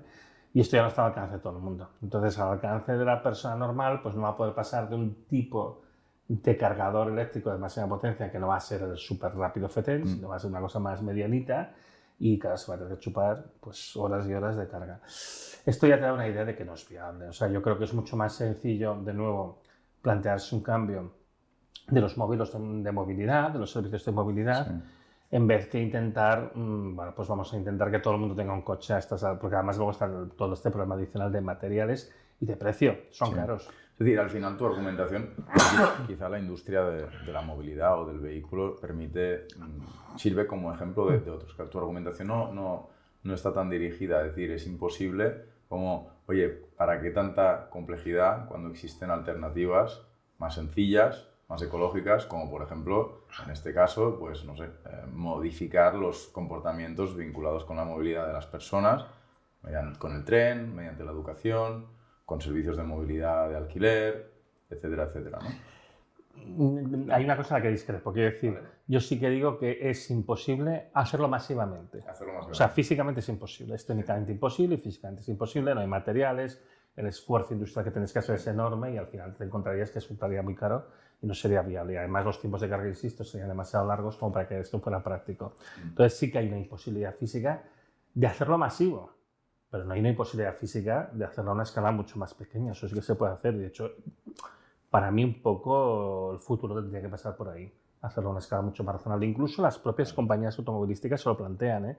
Es decir, ellos contemplan entre sus planes de futuro una producción de coches que sería como la vigésima parte de lo que es ahora, ¿no? Un, veinteavo, ¿no? Entonces dices, bueno, un 5% tan solo de lo que se está haciendo ahora. Porque ellos más o menos es lo que calculan que sería necesario para cubrir em, las necesidades reales de movilidad. Entonces, incluso un 5% yo lo encuentro mm, difícil, ¿no? Es un desafío, es un reto, pero evidentemente está a una escala muchísimo más asumible. Yo creo que está mucho más cercano a lo que realmente se puede hacer. ¿Y cuán eh, cerca crees que está cada industria o están las grandes empresas eh, de em, una comprensión clara de, de, cuál será su estrategia de transición energética? No sé si la pregunta eh, se entiende con claridad. No, no, sí, sí que la entiendo. BASF tiene que pensar en cómo utilizar... VAS, sí. BAS, no sé si se dice BAS o BASF, BAS tiene que pensar en, la química alemana tiene que pensar en cómo utilizar hidrógeno verde. Eh, Repsol tendrá que pensar en la gasolinera de mañana, eh, etcétera, ¿no? Cada cual tendrá que pensar en lo suyo. Eh, ¿Crees que las diferentes, los diferentes sectores de actividad, las diferentes empresas están cerca de entender en qué dirección van a ir y igual que la FARS tendrá que, tendrá que pensar en cómo se hace cementos. Entonces, eh, esta gente ya está investigando en los, en los eh, papeles, en los informes de sostenibilidad, hablan de cómo ¿no? Las, eh, la I+.D. está pensando en todo esto, pero ¿crees que hay algún tipo de madurez dentro de todas estas empresas respecto a lo que tiene que ocurrir desde tu punto de vista? A ver, yo creo que las empresas que están más cerca de lo que es eh, la parte extractiva lo entienden muy bien, en general. Las empresas petroleras en este sentido yo creo que son ejemplares. Es decir, es curioso lo que estoy diciendo, ¿eh? pero entienden muy bien dónde está la naturaleza del problema y en particular Repsol es un buen ejemplo de una empresa que, que entiende perfectamente hacia dónde tiene que ir. En particular porque han reducido desde el año 2014 un 90% sus inversiones en la búsqueda y puesta de explotación de nuevos yacimientos de petróleo, porque, por ejemplo, todas las modificaciones que están haciendo actualmente en la refinería de Tarragona están dirigidas al aprovechamiento de biomasa vegetal, hacer bioplásticos, también avanzar en el sentido de los combustibles sintéticos, que no son muy rentables energéticamente, no son en absoluto, pero pueden tener un nicho de explotación en el futuro, etcétera, etcétera. Entonces yo creo que, en todo caso, lo de Repsol no es único en el sector petrolero. Todas las petroleras se están diversificando, están cambiando el modelo de negocio y están tendiendo a ir hacia otro tipo de actividades y también, por ejemplo, en ese caso mismamente Repsol, pues se ha metido también en el negocio de la distribución de electricidad y demás. ¿no? Es decir, que crees que, por ejemplo, por, por, por, intentar concretar en este sector de actividad vinculado con la extracción, producción, distribución de energía, tenemos empresas que serían capaces de enfrentarse con éxito o como mínimo con madurez a los desafíos que les plantearía a ellas mismas eh, la transición energética? Lo están haciendo. O sea, no es que, no es que estén en disposición, sino que ellas además ya desde hace unos años eh, se observan un cambio muy fuerte desde el año 2014 a nivel general de todas las compañías petroleras y gasísticas del mundo y hay una fortísima reconversión gas natural que ahora se llama Naturgy, pues también ha hecho su propio proceso y hizo un, bueno, básicamente un ERE bastante masivo, se cargó dos tercios de sus empleados, o sea, no es una cosa pequeña, ¿eh? Y está evolucionando pues hacia otro modelo de negocio diferente. El problema al final realmente está en cuáles son los modelos de negocio que van a poder persistir en un mundo en el que bueno, pues somos una situación tan compleja como la que tenemos ahora. Pero yo considero que justa esta, justamente estas empresas que están más cerca de lo que es la parte más primaria, la más extractiva, eh, precisamente como es su negocio, la entienden muy bien y saben perfectamente los problemas del agotamiento, los combustibles fósiles y, bueno, en menor medida, pero también pues, la lucha contra el cambio climático y demás, eh, realmente adoptan estrategias que van en la dirección correcta, sobre todo desde el punto de vista de su supervivencia. A ver, no son tontos, ellos quieren seguir en el negocio como es normal. ¿no? Eh, es muy diferente la situación de empresas de la industria pesada que se basa en los insumos que les proporcionan las otras. ¿no? Entonces, yo creo que aquí ha habido... Químicas, materiales... Químicas, metalúrgicas sobre todo, ¿no? y BASF en particular. ¿no? Entonces, aquí ha habido, yo creo, un grado de autoengaño bastante importante eh, porque era muy difícil para estas empresas evolucionar un modelo de negocio. Y concretamente el caso de BASF es muy interesante porque además BASF planteará una cuestión muy significativa desde el propio invierno del 2022. ¿no? BASF ahora mismo pues, tiene un problema de viabilidad económica muy fuerte porque el modelo de BASF fue el de hacer una grandísima integración eh, básicamente pues aprovechando esas economías de escala para abaratar costos, sobre todo porque de otra manera era muy difícil competir con la industria china. Que llamaban la ecología industrial en positivo hace unos años. Claro, pero el problema que tienen es que su modelo para funcionar dependía de dos cosas. Uno, una grandísima concentración en este macropolígono que tienen allí en el sur de Alemania, pero otra cosa era tener gas barato, que eso se lo proporcionaba Rusia. Entonces, ahora hay una de las dos variables que falla estrepitosamente. Adivina. Entonces, eh, claro, ellos hace tiempo que ya están mirando la posibilidad de pasarse al hidrógeno verde, ¿no? Porque muchos de los procesos realmente no es necesario el carbono, lo que realmente es necesario o la energía o el hidrógeno, y fuentes de carbón existen otras que podrían aprovechar, ¿vale? Pero el problema que se han encontrado es que eh, deberían de tener unos costos tan elevados que no es viable mantener el modo masivo, porque al final el problema que tenemos con la industria química, que son industrias de base, igual que la metalúrgica, es que para que todo el sistema económico que tenemos montado funcione bien, todas estas industrias más primarias que tienen menos valor añadido necesitan ser baratas, porque si no todas las industrias que ven detrás no son viables. Para que un iPhone se pueda vender a un precio que tú lo puedas pagar, necesitas que toda la industria de transformación de plásticos, de metales y de procesados diversos sean muy baratas, porque de hecho ya habrá una complejidad enorme en la integración en ese producto de alto valor añadido que tú quieres comprar. ¿no? Entonces, eh, esto no es viable. Esto así de, así de siempre no es viable. Entonces VASF, por ejemplo, eh, eh, ahora mismo está intentando trabajar con está sufriendo. No, VASF ahora mismo se enfrenta a una posible bancarrota. Así de simple. Y por, por eso se está hablando con el gobierno, bueno, con el, Estado alemán. Pero este VASF al final para mí es una cuestión europea. No es una cuestión alemana, a pesar de que esté radicado en Alemania y a pesar de que evidentemente pues el, capital alemán es importante, pero en el fondo deja de ser una multinacional. Pero además es una multinacional que en el fondo es una empresa estratégica para Europa, porque además todo el resto de la industria europea depende de productos hechos por BAS. Si BAS cierra, se genera una oleada de quiebras en cascada tremenda a nivel de toda Europa. Entonces, bueno, yo lo que he visto en los últimos movimientos... ¿Qué produce? Una, química, ¿qué hace? Bueno, es que... Para que nos hagamos cargo de la cantidad de cosas que... A ver, las cuestiones, o sea, básicamente una, una empresa como BASF lo que acaba produciendo típicamente son plásticos, eh, produce sustancias que son disolventes, reactivos químicos que son de utilidad en la industria metalúrgica, en, en la industria cosmética, en la industria del medicamento, eh, es que la industria alimentaria, o sea, es que acaba afectando prácticamente cualquier o sea, es, el supermercado de la industria. Sí, es, es que o sea, así como tú vas a buscar manzanas y pasta, pues eh, ¿no? las, farmacéuticas necesitan componentes. Claro, reactivos, claro. Es que al final es, si tú tienes cualquier actividad de transformación, del tipo que sea, cualquier industria transformativa, es muy difícil que no estés utilizando algún producto de BASF en Europa. Es muy, muy, muy difícil. Vale. Entonces, por, por, por intentar seguir el hilo que, estábamos, eh, que habíamos empezado a, seguir, las industrias extractivas, bien, más bien bien. Eh, de repente, las químicas, la industria pesada, menos bien porque se había basado en el insumo, en, un, en gas barato de repente desaparece el gas barato.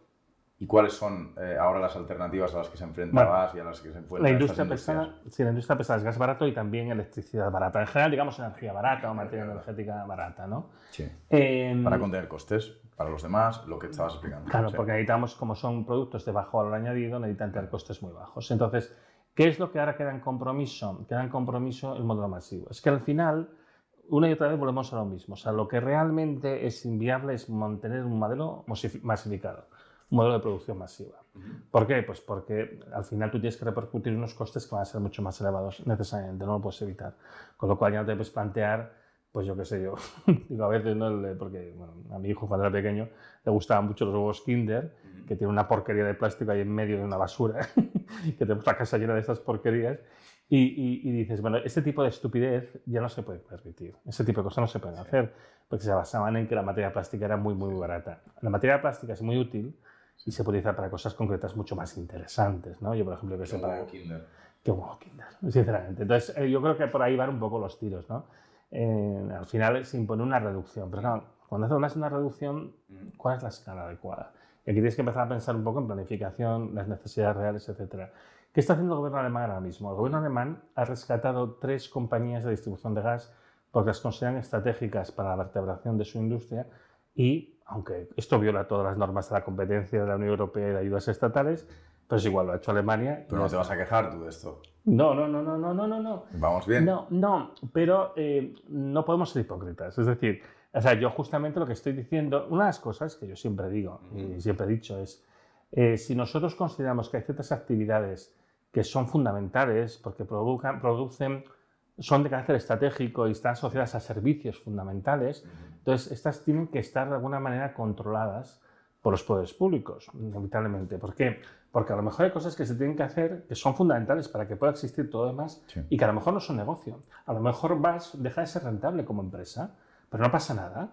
¿Por qué? Porque podemos considerar que lo que hace VAS es tan importante que se tiene que continuar haciendo, pero eso sí, a una escala que nos la podamos permitir como sociedad. Uh, me permito, una cosa que no debería hacer, pero, pero una defensa no sé, del modelo europeo o algo así. Mm, eh, Europa o Alemania no son solo capitalistas, tienen una tradición socialista, socialdemócrata y reguladora de manera general. De hecho, el capitalismo, el, liberalismo alemán, el ordoliberalismo es súper regulacionista, regulacionista o regulador. Quiere decir, hay, hay, hay, influencias distintas en lo que es el modelo social o económico europeo y, y, el capitalismo desbridado no, no, es la única de esas influencias. Yo cuando hablo de capitalismo no estoy hablando evidentemente de estos versiones salvajes del capitalismo. O sea, la socialdemocracia esencialmente es un acuerdo de los partidos de izquierda con el capitalismo, en el sentido de decir, no vamos a criticar la esencia del capitalismo a cambio de que tú mantengas un estado de bienestar. Bueno, 40% de la economía es pública, no está mal. Sí, pero bueno, pero eso también al, fondo también beneficia. Las empresas generan todo un tejido productivo alrededor y, no hay ningún, eh, en eso no hay ningún problema. Entonces, el problema, pero en cualquier caso, la crítica al capitalismo, eso también entendámonos, no es una crítica de carácter ideológico. Es decir, el problema del capitalismo es la necesidad del crecimiento. Si tú evolucionas a un sistema postcapitalista que no necesite el crecimiento, no hay ningún problema. Y muchas veces cuando uno dice, es que el capitalismo no es viable, mucha gente dice, es que claro, estás en contra de la propiedad privada, del libre mercado. No, no, no. no. La propiedad privada y el libre mercado son características del capitalismo, pero no son las que le definen.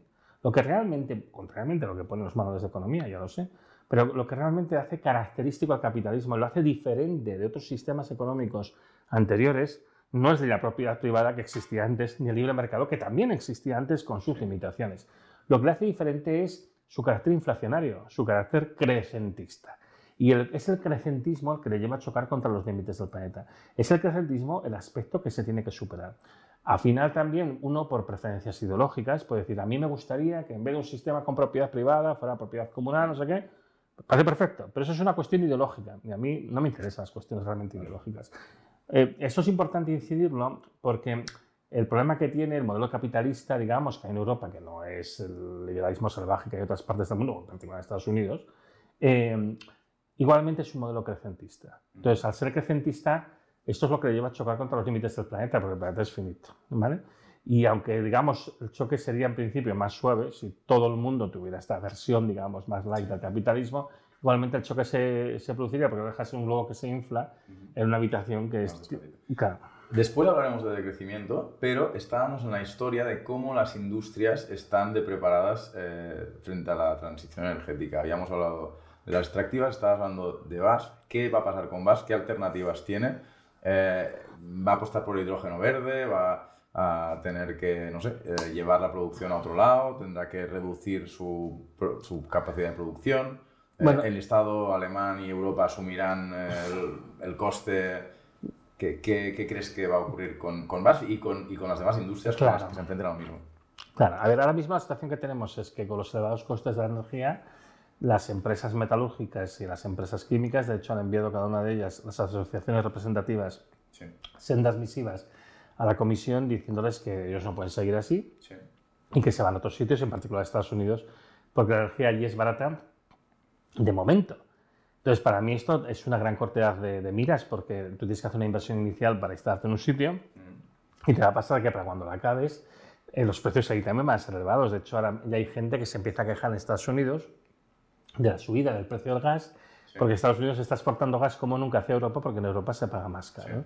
Entonces, al final Estados Unidos, la balanza de gas que tienen eh, tiene fecha de caducidad porque esencialmente están explotando los activos que quedaron de las empresas que, quebraron después de que esto ya la, la, burbuja del fracking. Y al ritmo que están utilizando los activos, que no los reponen, esto básicamente acabando de escorchar las botellas que quedaron en la bodega, se los van a acabar de pulir pues más o menos entre principios y mediados del 2023. Vale, entonces lo que están planteando las, eh, las, eh, las, asociaciones... Eh, es mudarse. Es mudarse. Es mudarse o intentar forzar un nuevo marco regulatorio de la Unión Europea que baje los precios de la energía, pero es que como esto es algo estructural, va a ser muy difícil hacerlos bajar con el tipo de mercado que tenemos. Al final, de nuevo, volvemos al tema de la necesidad de desescalada. ¿Por qué los precios son altos? Porque estamos intentando producir muchísimas cosas, pero la cantidad de energía que hay es limitada y eso hace encarecer esa energía y hace que muchas cosas no sean viables. ¿Qué hay que hacer? Adecuar lo que queremos producir a aquello de lo que podemos disponer, con el agravante añadido de que por una parte la disponibilidad de energía fósil va a ir disminuyendo inevitablemente, porque esto es una cuestión geológica, y al mismo tiempo no tenemos que olvidar que tenemos, seguimos teniendo la necesidad de luchar contra el cambio climático, ¿eh? que a veces se os olvida, pero yo, por ejemplo, tengo, viniendo a un centro de investigaciones ambientales, lo tengo muy presente. ¿no? Entonces, eh, ellos ahora mismo amenazan con hacer esto, tampoco sé hasta qué punto es una amenaza seria, por lo que digo, porque la inversión inicial es muy elevada y el entorno de precios va a ser caro en todos los lados. Pero en el fondo yo creo que lo que están pidiendo es un rescate, una ayuda, un nuevo marco regulatorio de la energía y demás, que para mí no es viable, porque como digo, no puedes pretender con la energía que hay hacer exactamente lo mismo que hacías antes. ¿Cuál es la solución para BASF y para otras industrias que yo creo que se consideran estratégicas? Pues una intervención decidida del Estado y de la Unión Europea, en el cual básicamente, pues no sé si es que la empresa se nacionaliza o no se nacionaliza, pero se la regula y entonces se, le hace, se hace una adaptación hacia el hidrógeno verde y otras fuentes pues, de los materiales que se necesitan para lo que se decide producir a una escala mucho más pequeña, más adecuada y evidentemente contando pues, con una subvención pues, de, de, los estados, ¿no? que, que, claro implica que lo que pones aquí lo sacas de otros lados, con lo cual esto va en detrimento del estado de bienestar, con lo cual tú tienes que pensar y calcular muy bien. A mí, por ejemplo, me parece que BASF es una empresa de carácter estratégico, es una empresa que no puede caer por las implicaciones que tiene y para mí está claro que al final tendría que haber una intervención mm, muy fuerte, muy radical, pero no estoy hablando de una nacionalización necesariamente, sino simplemente se decide, bueno, esto es esencial y el Estado o la Unión Europea lo decide apoyar. Esto saldrá bien de la, cueste lo que cueste, de la manera que nos parezca. Y entonces, bueno, pues se busca también una manera adecuada de garantizar un beneficio a los propietarios de BAS pero pues con un marco regulatorio diferente, o sea, en el fondo, bueno, pues es una intervención.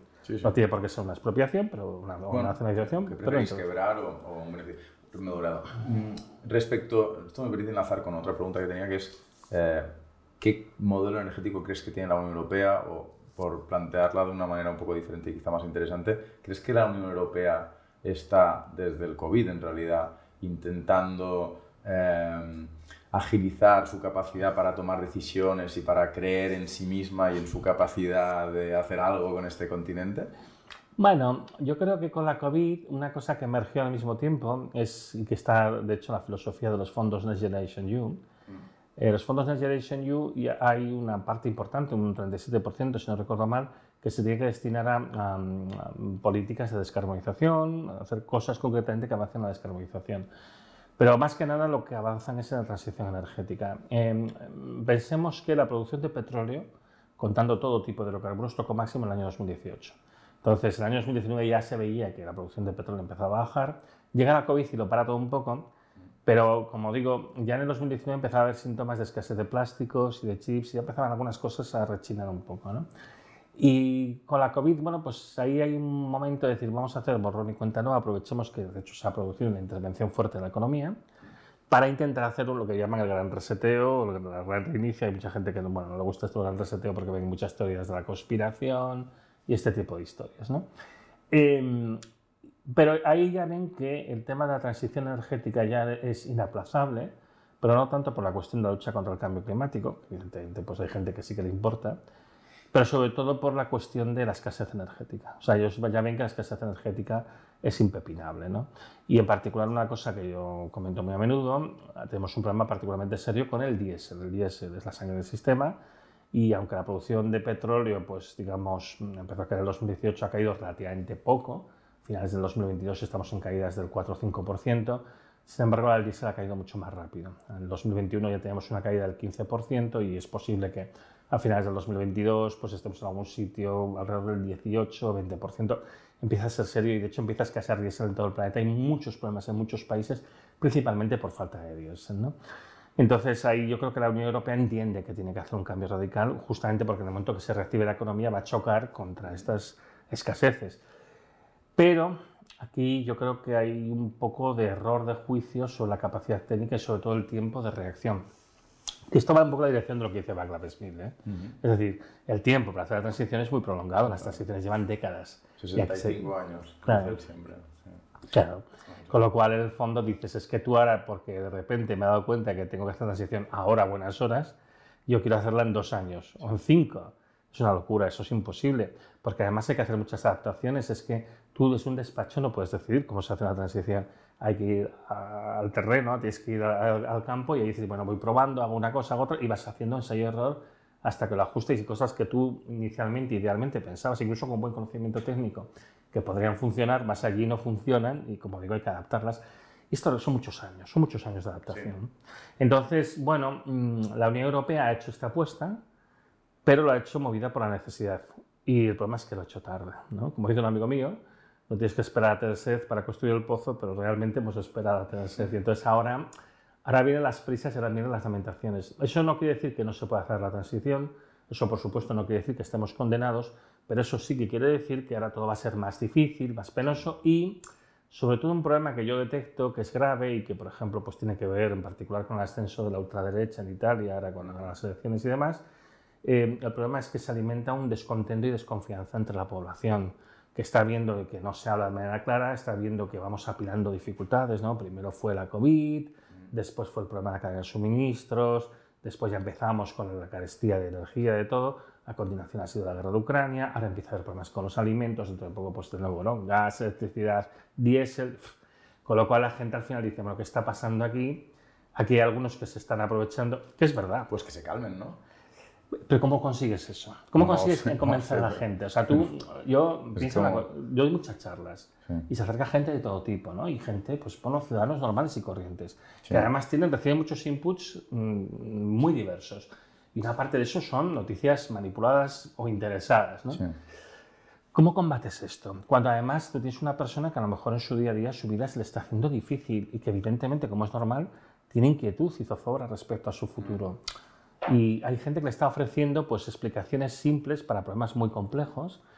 Y entonces pues, es así como sube el fascismo. ¿Es así? Sí, sí. Y entonces este es, este es uno de los grandes retos también que tenemos. Es que incluso aunque técnicamente las cosas fueran más rodadas de lo que, de lo que son, que no lo son porque hay todas estas dificultades, aun cuando fuera más fácil hacerlo, tenemos esta barrera social muy fuerte en este momento. Pero bueno, eh, nos meteríamos en un, en un, en un lodazal, pero pero Meloni dice sí a la vida, no a la muerte, sí a Dios, eh, no al velo. decir, la pones en esta conversación y resultaría mm, absurdo eh, intentar tomar eh, sus propuestas como soluciones a, los problemas que estás planteando. Pero es que no son soluciones. No, no me gusta. Sí, bueno, en fin. Claro, es que lo que, lo que planteas. no, sé si no, sé, no, sé, qué quieres decir en realidad. ¿Qué estás queriendo decir? ¿Que, que, que, la reacción de la gente de desconfianza es legítima o comprensible y que eh, ello lleva, conduce a, a discursos como el de Meloni? Claro. A ver, lo que sucede es que lo que está pasando es algo que tiene, que tiene una lógica em, causal, digamos, hay unas causas que te llevan a esto mm.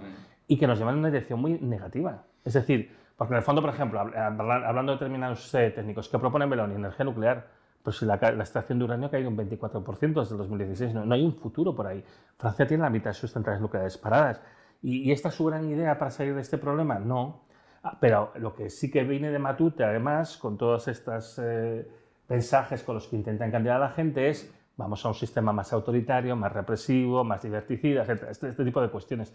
Entonces, yo entiendo por qué la gente reacciona con desconfianza, porque ven que lo están pasando mal y que no se está dando una respuesta cabal a los problemas que plantea y además ven que hay como un poco de cachondeo, porque un día dicen una cosa, otro, lo que ven es que los problemas se apilan, no se da una respuesta correcta a los problemas y eso que hace que fácilmente abracen a sinvergüenzas como estos, que están proponiendo respuestas sencillas a problemas complejos sin realmente tener ninguna idea muy clara de qué quieren hacer, excepto que evidentemente van hacia un autoritarismo. Y eso, por cierto, nos acerca a una posible solución absolutamente indeseable a los problemas que se nos plantean como sociedad, que es el ecofascismo.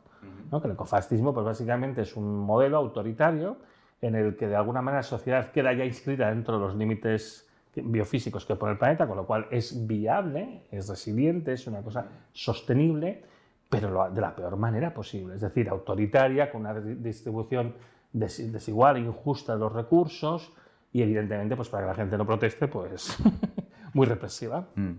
Entonces, es una manera de estabilizarse, pero yo creo que es la peor. Yo creo que la ideología se estabilizarse democráticamente. Ah, mm, pues por, esto no, no, estaba en el guion, pero, pero mm, dado que tienes mucha proximidad con los medios de comunicación y con probablemente los estamentos políticos como mínimo nacionales y probablemente locales y regionales, eh, y como decías que hay mucha gente que viene a tus conferencias en busca de respuestas y de soluciones y quizá algunos pues, pueden verse tentados por, por discursos fascistas o neofascistas, me pregunto qué opinión te merece, porque claro, tú eres bastante crítico con eh, las instituciones y la manera en que funcionan las cosas de manera legítima y, vamos, totalmente comprensible. Me pregunto qué opinión te merecen eh, precisamente esas instituciones una vez las has conocido más de cerca. Eh, esos ámbitos de toma de decisión generalmente se ven sometidos a presiones enormes eh, porque al final lo que estás explicando es, joder, uno acaba, no es, no es, que acabe desencantado, es que sobre todo acaba agobiado porque son muchos problemas al mismo tiempo que interactúan entre ellos de manera muy compleja. En fin, lo que quiero decir es eh, ¿quieres, quieres eh, no sé, eh, Echaros un cable. Echar un cable a las instituciones y a, las personas que toman decisiones o no? ¿Crees que realmente son unos sinvergüenzas y que deberían irse a sus casas y buscar No, no creo que sean unos sinvergüenzas y de hecho interactúo mucho con ellos y de hecho yo intento ayudarles y les voy dando consejos. Yo me doy cuenta de que la manera de funcionar que tienen hace muy difícil que se hagan algunos cambios que son estrictamente necesarios ahora. Mira, una de las cosas que últimamente yo comento mucho mm. es que simplemente por el ritmo de descenso, en particular del petróleo, pero un poco de todas las fuentes de energía fósiles, la situación que tenemos solo puede ser comparada a una Segunda Guerra Mundial. Con lo cual, las medidas que tendrían que estar tomando nuestros líderes tendrían que estar a la altura de un desafío de estas características, en el cual todos los sistemas productivos se ponen al servicio de vencer esa guerra, ¿no? porque esta no es una guerra contra Rusia, contra no sé qué, es una guerra bueno, pues contra un modelo que se desmorona porque no es sostenible y hay que hacer un esfuerzo comparable. No es una guerra, pero es un esfuerzo comparable. ¿no? Pero nuestros líderes no están en este momento psicológicamente preparados para aceptar una cosa así. ¿Nosotros o nosotros? Yo creo que fundamentalmente nuestros líderes porque son conscientes del coste político que esto tiene.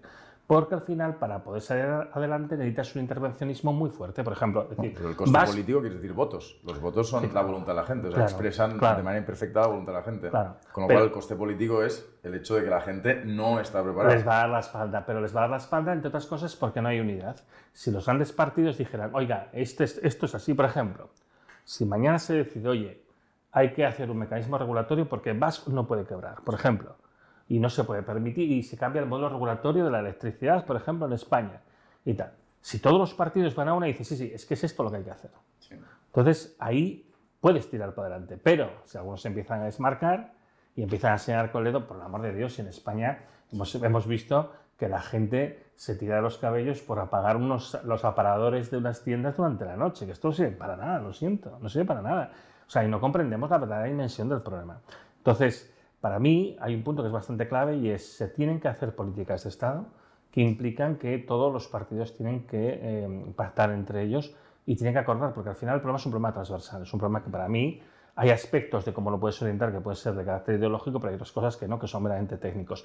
Y este problema en particular, más tú has dicho y tienes razón, es un problema muy complejo, con muchas interacciones y que tiene más una componente técnica muy fuerte. Entonces, lo primero es entender bien la componente técnica que no es sencillo, porque además muchos de los actores que están hablando sobre esto desde la perspectiva técnica, como tienen intereses comerciales, mm. tampoco dan una visión plenamente objetiva. Pero yo muchas veces digo, yo estoy de acuerdo en aceptar que algunas de las cosas que digo, la mayoría incluso, pues que estén mal, ¿no?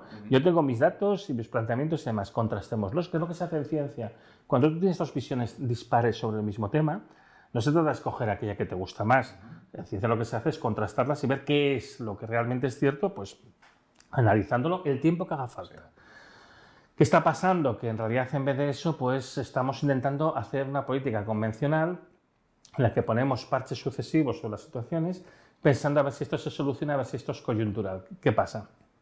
Que si, como digo yo, es estructural, lo que estás haciendo cada vez es agravar más la situación y favoreces el descontento de las clases medias, sobre todo, que ha pasado en Italia pues que la abstención lógicamente ha subido y ahora pues es bastante significativo, bueno, estilo la que tenemos en España, ¿eh? por eso, pero realmente la gente está muy desencantada con el sistema y por eso votan a opciones que son no opciones, como sería el caso de Meloni, pero sin haya cosas, digamos, ya tan claramente fascistoides, eh, la elección de Trump, que también menudo personaje, pues está muy motivada por un descontento que se produce en un momento determinado y la desconfianza que generaba la figura de Hillary Clinton o el ascenso de Boris Johnson o el tema del Brexit, pues también son ejemplos de respuestas completamente viscerales y populistas de una población desencantada que en un momento dice, pues yo que sé, ya puestos a tomar todo por el saco y optamos por una opción radical de cambio porque es que hasta ahora me ha ido fatal. Vale.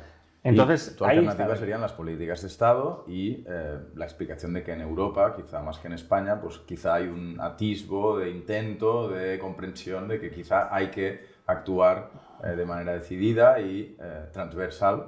No. Mm, no lo veo tan claro. O sea, quizá en Alemania hay una mejor comprensión de la magnitud. Y, por ejemplo, hay una cosa que está muy clara en Francia. Emmanuel Macron, bueno, Francia está fatal. Francia va a tener muchas pruebas este invierno con eso, con las centrales nucleares paradas y todo este tema, ¿no? Pero, por ejemplo, eh, Macron, con este discurso del final de la abundancia y demás, y las cosas que dijo, dejó muy claro ver que él entiende perfectamente el problema, ¿no? Y además, de hecho, él tuvo un primer ministro que era próximo al que tuvieron de ministro de Ecología, el sí. que, que a ellos hablan claramente del colapso, del problema de la transición ecosocial, etcétera, etcétera. Entonces, Macron, por ejemplo, lo entiende perfectamente. Yo creo que hay bastantes líderes europeos que lo entiende bien. Y si ahora volvemos al caso concreto de España, por centrar las cosas pisando aquí en el terreno nuestro y tal, yo creo que, por ejemplo, Teresa Rivera es una persona que entiende perfectamente la magnitud. Toda su carrera entendiendo y trabajando este tema. Claro. Por eso yo creo que es una persona inteligente, yo creo que es una persona que entiende muy bien por dónde van los tiros pero luego está el tema de hacerlo posible y viable lo que, se puede. Es que entenderlo, Macron también es un especialista en entender cosas y que después no pase nada, porque eh, es, es, que, claro, es muy, es en realidad entender las cosas es relativamente fácil, pero luego poner de acuerdo a esta horda de primates que somos todos, pues es, más complicado. Mira, eso que dices, eso hay una frase que tú seguramente sabrás identificar quién la dijo, ¿no? pero que yo creo que define muy bien cómo somos como sociedad, ¿no? que somos primates con instituciones medievales y tecnología de dioses. Y esto es lo que genera mayor parte de los problemas que tenemos. No sé quién lo dijo, pero es divertido. Bueno, eh, nos hemos eh, pasado muchísimo rato hablando de la transición energética, de un montón de otras preguntas. Yo voy haciendo y, cuando nos cansemos paramos. Eh, de crecimiento. Has, has, hablado ya bastante de crecimiento. Te iba a preguntar qué defiende el modelo crecentista, pero creo que es bastante evidente y que lo has desarrollado con claridad. No es tan evidente. Pues venga. Mira, cuando se habla de crecimiento se habla de dos cosas que son diferentes. ¿no? Y además a mí la gente me suele atribuir, digamos, al mando más ideológico del decrecimiento, pero yo realmente, aunque lo veo inevitable, yo no estoy tanto en la cuestión ideológica.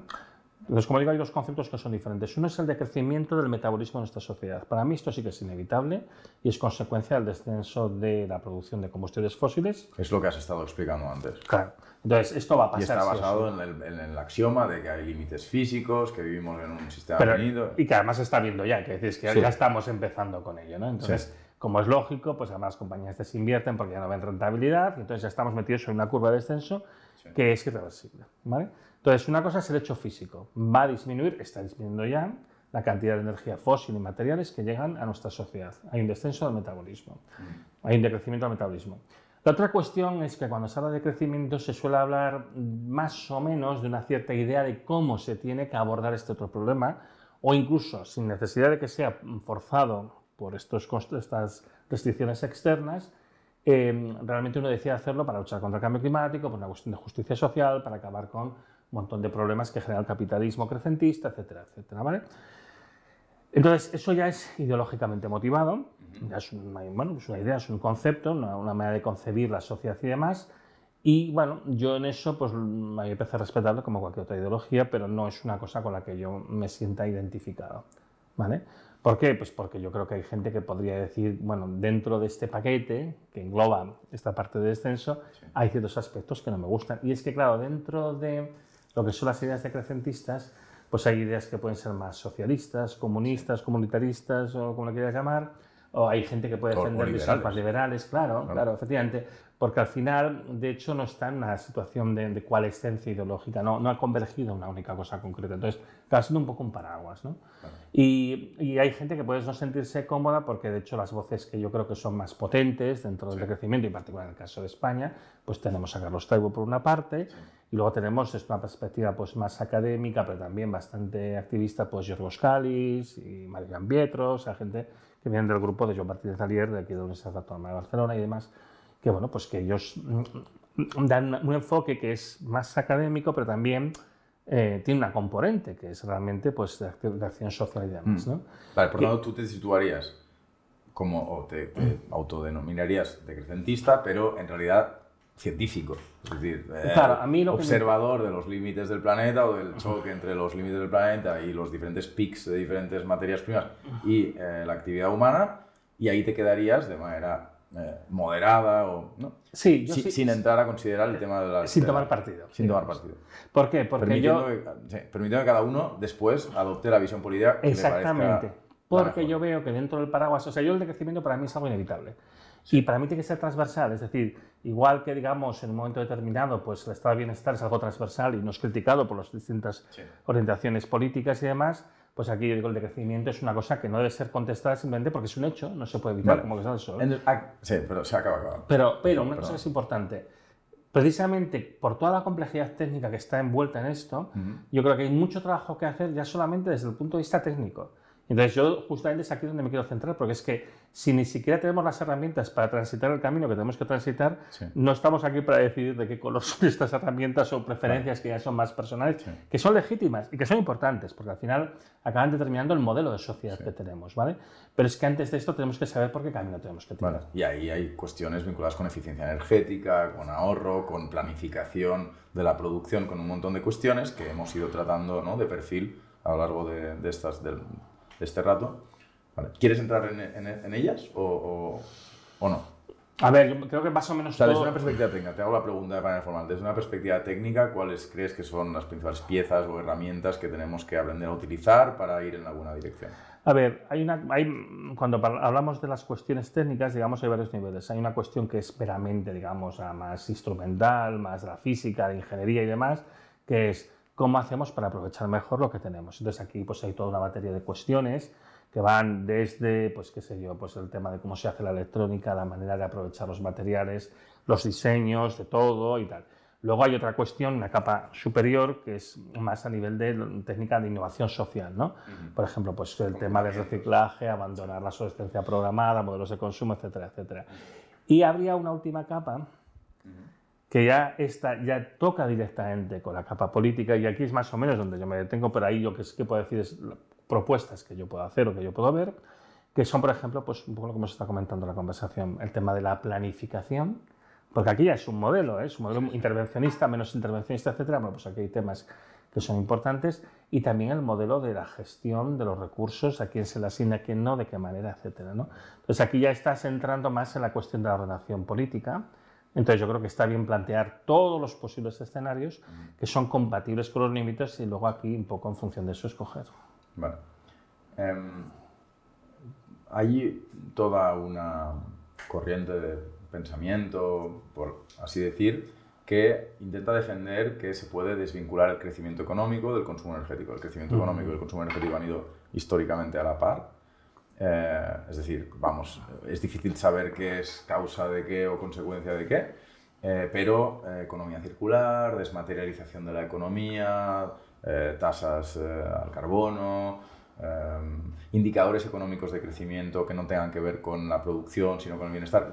Hay, hay muchas tentativas teóricas y prácticas de intentar que decrecimiento no signifique en nuestras mentes algo negativo, mm. sino sencillamente una transformación de la economía hacia, eh, pues eso, nuevos indicadores, ¿no? No, sé si lo he explicado. Eh, ¿qué, ¿qué, opinión te merecen todas estas tentativas cómo te sitúas tú? Hay, es que aquí de nuevo hay varias capas de cuestiones distintas, ¿no? Si hablamos de indicadores, los indicadores básicamente son como tomar la temperatura a un cuerpo, es decir, son variables de diagnóstico para ver dónde está, ¿no? Y qué es lo que nos dicen de ella. Claro, si tu objetivo es el crecimiento del PIB, si no crece, dices, uy, malo. Si tu objetivo es el crecimiento del bienestar de las personas y crece, pues dices, oye, esto es bueno. Entonces, ahí, el cambio de los indicadores es importante, sobre todo si se utiliza la lectura de los indicadores para dirigir las políticas, ¿vale?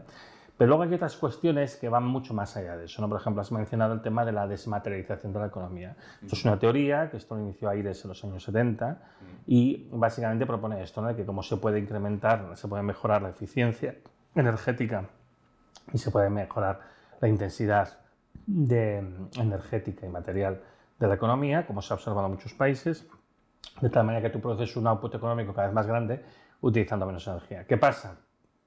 Que la desmaterialización no sucede. O sea, Eh, a lo más que se llega a lo que se llama la desmaterialización débil, ¿no? la desmaterialización fuerte no se ha visto jamás, y la desmaterialización débil, que dice, porque la desmaterialización fuerte sería yo reduzco el consumo de energía y aún así aumenta el PIB. La desmaterialización débil lo que dice es yo no gasto tanta energía, pero no reduzco su consumo y, y, el, PIB, digamos, sube pues como antes o a un ritmo mejor. ¿no?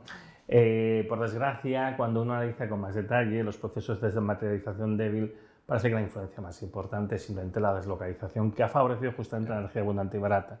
Entonces, no hay ningún indicio razonable y de hecho ahora existen ya unos cuantos tratados que hablan, por ejemplo, de esto, de que el, concepto de desmaterialización no tiene sentido, incluso desde un punto de vista teórico, ¿no? porque implica pues, ciertas contradicciones en la matriz de producción, en una serie de conceptos que son básicos en toda esta idea. ¿no? sí, la idea de que la economía de los servicios de alguna manera es una economía desmaterializada lo que ocurre es que mm, la... Pero se aplica sobre las otras. Exactamente, la, observación no parece... Claro, porque la cuestión es, eso es algo adicional y no sustitutivo. Si fuera sustitutivo ya sería otra historia. Y en los sitios en los que se ha sustituido es porque se ha deslocalizado la producción en países más desarrollados que se han ido más a los servicios y claro, el paradigma sería eh, pues el Reino Unido, sobre todo Londres, ¿no? pues que es la, city de los servicios financieros. ¿no? Gran valor añadido, pero muy poco consumo energético y tal. Claro, eso no lo puede hacer todo el mundo. Alguien tiene al final que fabricar las cosas que realmente consumimos. ¿no? Entonces, por ejemplo, bueno, hablando de esto, el tema, otros temas tipo economía circular y demás. la economía circular, por, por intentar... Eh, eh, claro, la economía circular lo que pretende es decir que puede haber actividad económica que, que quita consumo energético, consumo de recursos o impacto medioambiental. De alguna manera es esto lo que, lo que pretende, que, que eh, reciclar es una actividad que tiene un impacto neto positivo.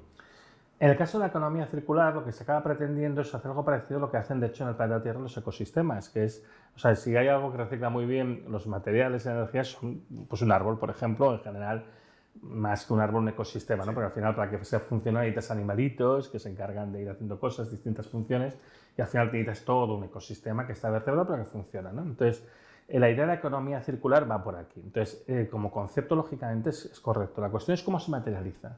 Pero, evidentemente, de cara a conseguir un sistema sostenible, lo que se necesita es esto. Entonces, estas economías, por sus características, son de estado estacionario. No son economías crecentistas, son economías estacionarias.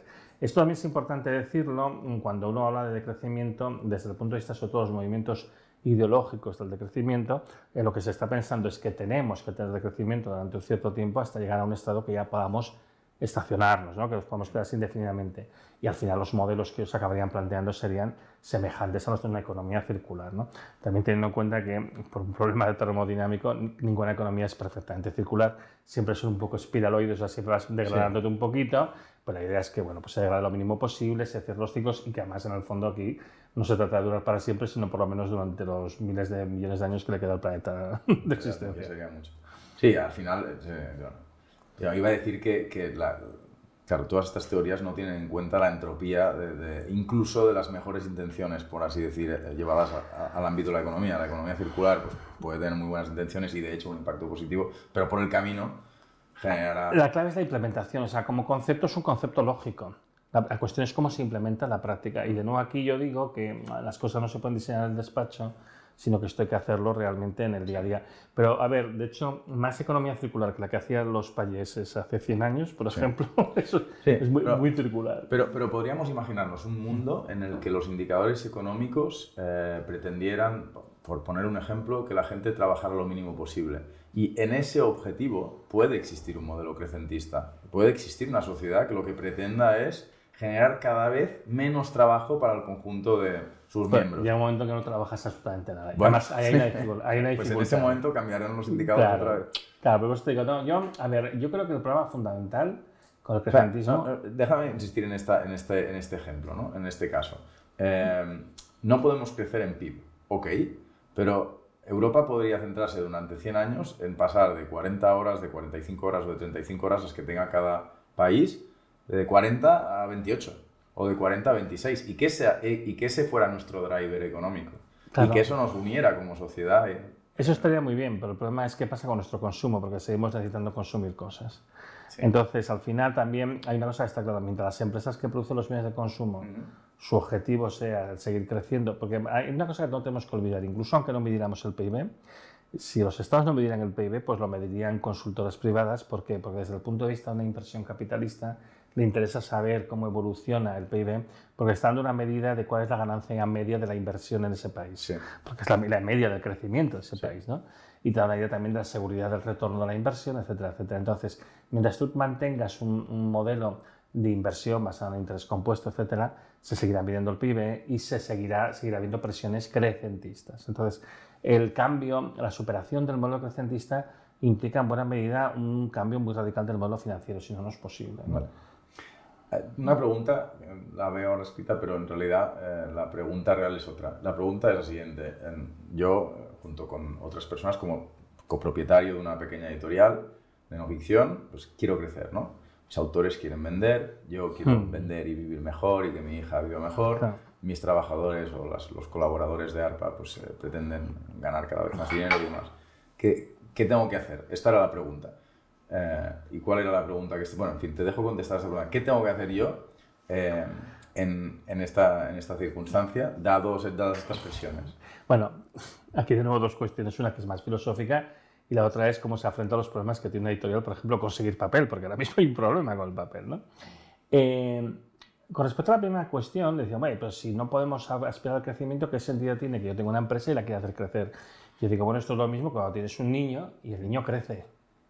¿Qué es lo que pasa con los seres vivos? Que unos nacen y crecen y otros mueren para dejar espacio a los que nacen después.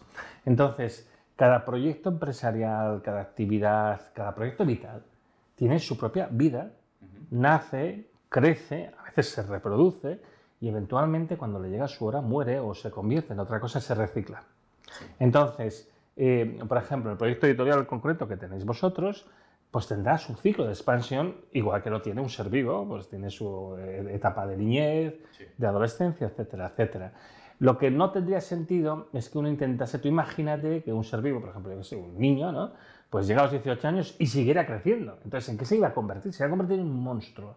Entonces, la clave está en saber cuáles son los límites del crecimiento. ¿Cuál es el crecimiento que es lógico, que es razonable, que es bueno, que es productivo? Y cuando se convierte en, convierte en algo que es malsano y destructivo. ¿no? Y no siempre es fácil de entenderlo. Por ejemplo, una gran editorial puede tener un sentido incluso que llega a tener un tamaño bastante considerable. ¿no? Quizá lo que suele pasar en los ecosistemas, porque esto es lo que pasa en la naturaleza, es que a lo mejor hay unos pocos animales muy grandes, otros medianos, o sea, hay todo, toda la variedad. ¿no? Pero como, cualquier proyecto, em, siempre habrá una fase de expansión y no pasa nada. Porque al mismo tiempo habrá otros proyectos que morirán, o simplemente la gente que lo llevaba, pues en ese momento decide retirarse y se lo da a otro, o se jubila, o liquida, lo que sea. Bueno, hay estas fases de vida. Como es normal, como todo lo vivo, todo lo vivo se comporta así. La otra cuestión es, en este entorno tan complejo que estamos describiendo, ¿qué futuro y viabilidad tiene un proyecto editorial como el que tienes tú? ¿no? Bueno, yo creo que aquí hay muchos retos por delante y uno que evidentemente estáis notando, lógicamente, es la carestía de todo el consumo de energía, pero también bueno, pues las dificultades que ha habido para conseguir simplemente el papel, por ejemplo, y los costes asociados a la impresión, a todo el trabajo y demás. ¿no?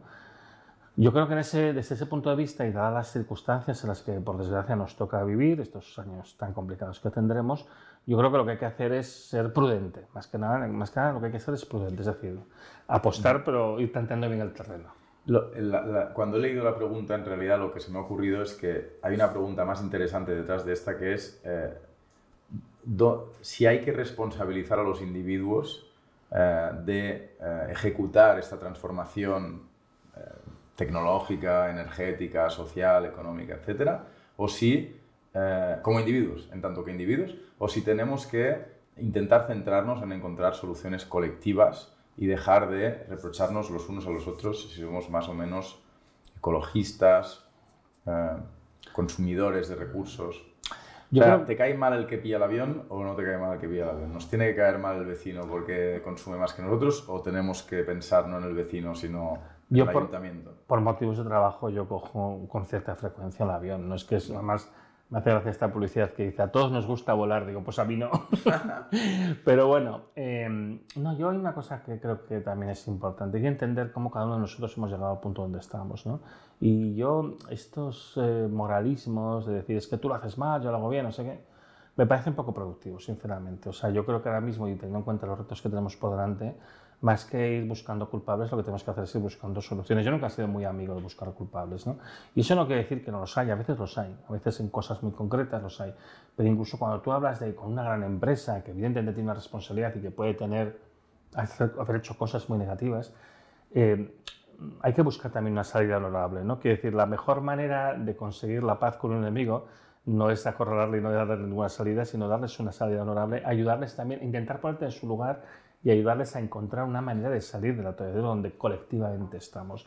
Yo personalmente creo que así como medidas individuales son útiles sobre todo desde el punto de vista de dotarte de resiliencia, mm. es decir, de que sufras menos delante de los embates que sin duda van a haber, también creo que para realmente que se construyan soluciones tienen que ser de carácter colectivo y en la medida de lo posible medidas políticas, medidas a nivel de Estado, de administración y demás, porque al final el nivel de intervención que se requiere es muy grande, no es algo que tú puedas hacer tú personalmente. Mm. ¿Funciona la perspectiva, la, tentativa de entender el futuro a largo plazo en sistemas tan complejos como el planeta Tierra, eh, en el ámbito de la energía, de la ecología? ¿Cuál es el track record de las predicciones eh, que se han hecho en el último siglo en el ámbito de la ecología y de la energía? Esto es muy interesante. ¿Tiene sentido la pregunta? Sí, sí que tiene mucho sentido, de hecho. Eh, esto es muy interesante, ¿no? Yo tengo un amigo que me dio broma, me dio en serio, hablando de cosas parecidas a estas, ¿no? Porque nosotros, por ejemplo, hacemos muchos modelos de simulación del océano, también conectados con el clima y demás, ¿no? Y entonces eh, la, broma esta es de, dice, no, el modelo es muy bueno, pero la realidad es muy obstinada, ¿no? Eh, hay una cosa que hay que entender, un modelo no deja de ser una herramienta. Entonces, cuando uno hace una modelización del tipo que sea, del fenómeno que sea, si este fenómeno es medianamente complejo, el modelo es una pálida representación de la realidad, no es la realidad. Entonces, en general, por ejemplo, yo la experiencia que tengo utilizando modelos tanto en el contexto del océano o del clima, o, por ejemplo, los modelos, el modelo MEDEAS que desarrollamos en el contexto del proyecto MEDEAS, para ver cuál sería la evolución del sistema económico energético del planeta, estos modelos no se pueden interpretar nunca como una predicción, esto va a ser así. Son herramientas para comprender procesos, porque como hay tal complejidad, tal interacción de factores, y no olvidemos, hay factores, sobre todo cuando vas a los modelos de energía sociedad, que no son deterministas, porque hay el factor social, que esto siempre está o no modelizado o muy mal modelizado, las cosas no se puede esperar que evolucionen exactamente de esa manera. ¿no? Pero incluso, por ejemplo, los modelos climáticos del IPCC se dan diversos escenarios que dependen de decisiones humanas. ¿Cuántas emisiones de CO2 se van a producir? ¿Qué tecnologías se van a introducir? Y esto en el fondo no se sabe y tiene mucho margen para la incertidumbre. ¿Para qué son útiles los modelos? Y en ese sentido siempre se tienen que tomar como herramientas de diagnosis para decir, mira, si tú haces esto, esto y aquello, que es exactamente lo que nos da nuestro modelo, sé que irás a aquello otro.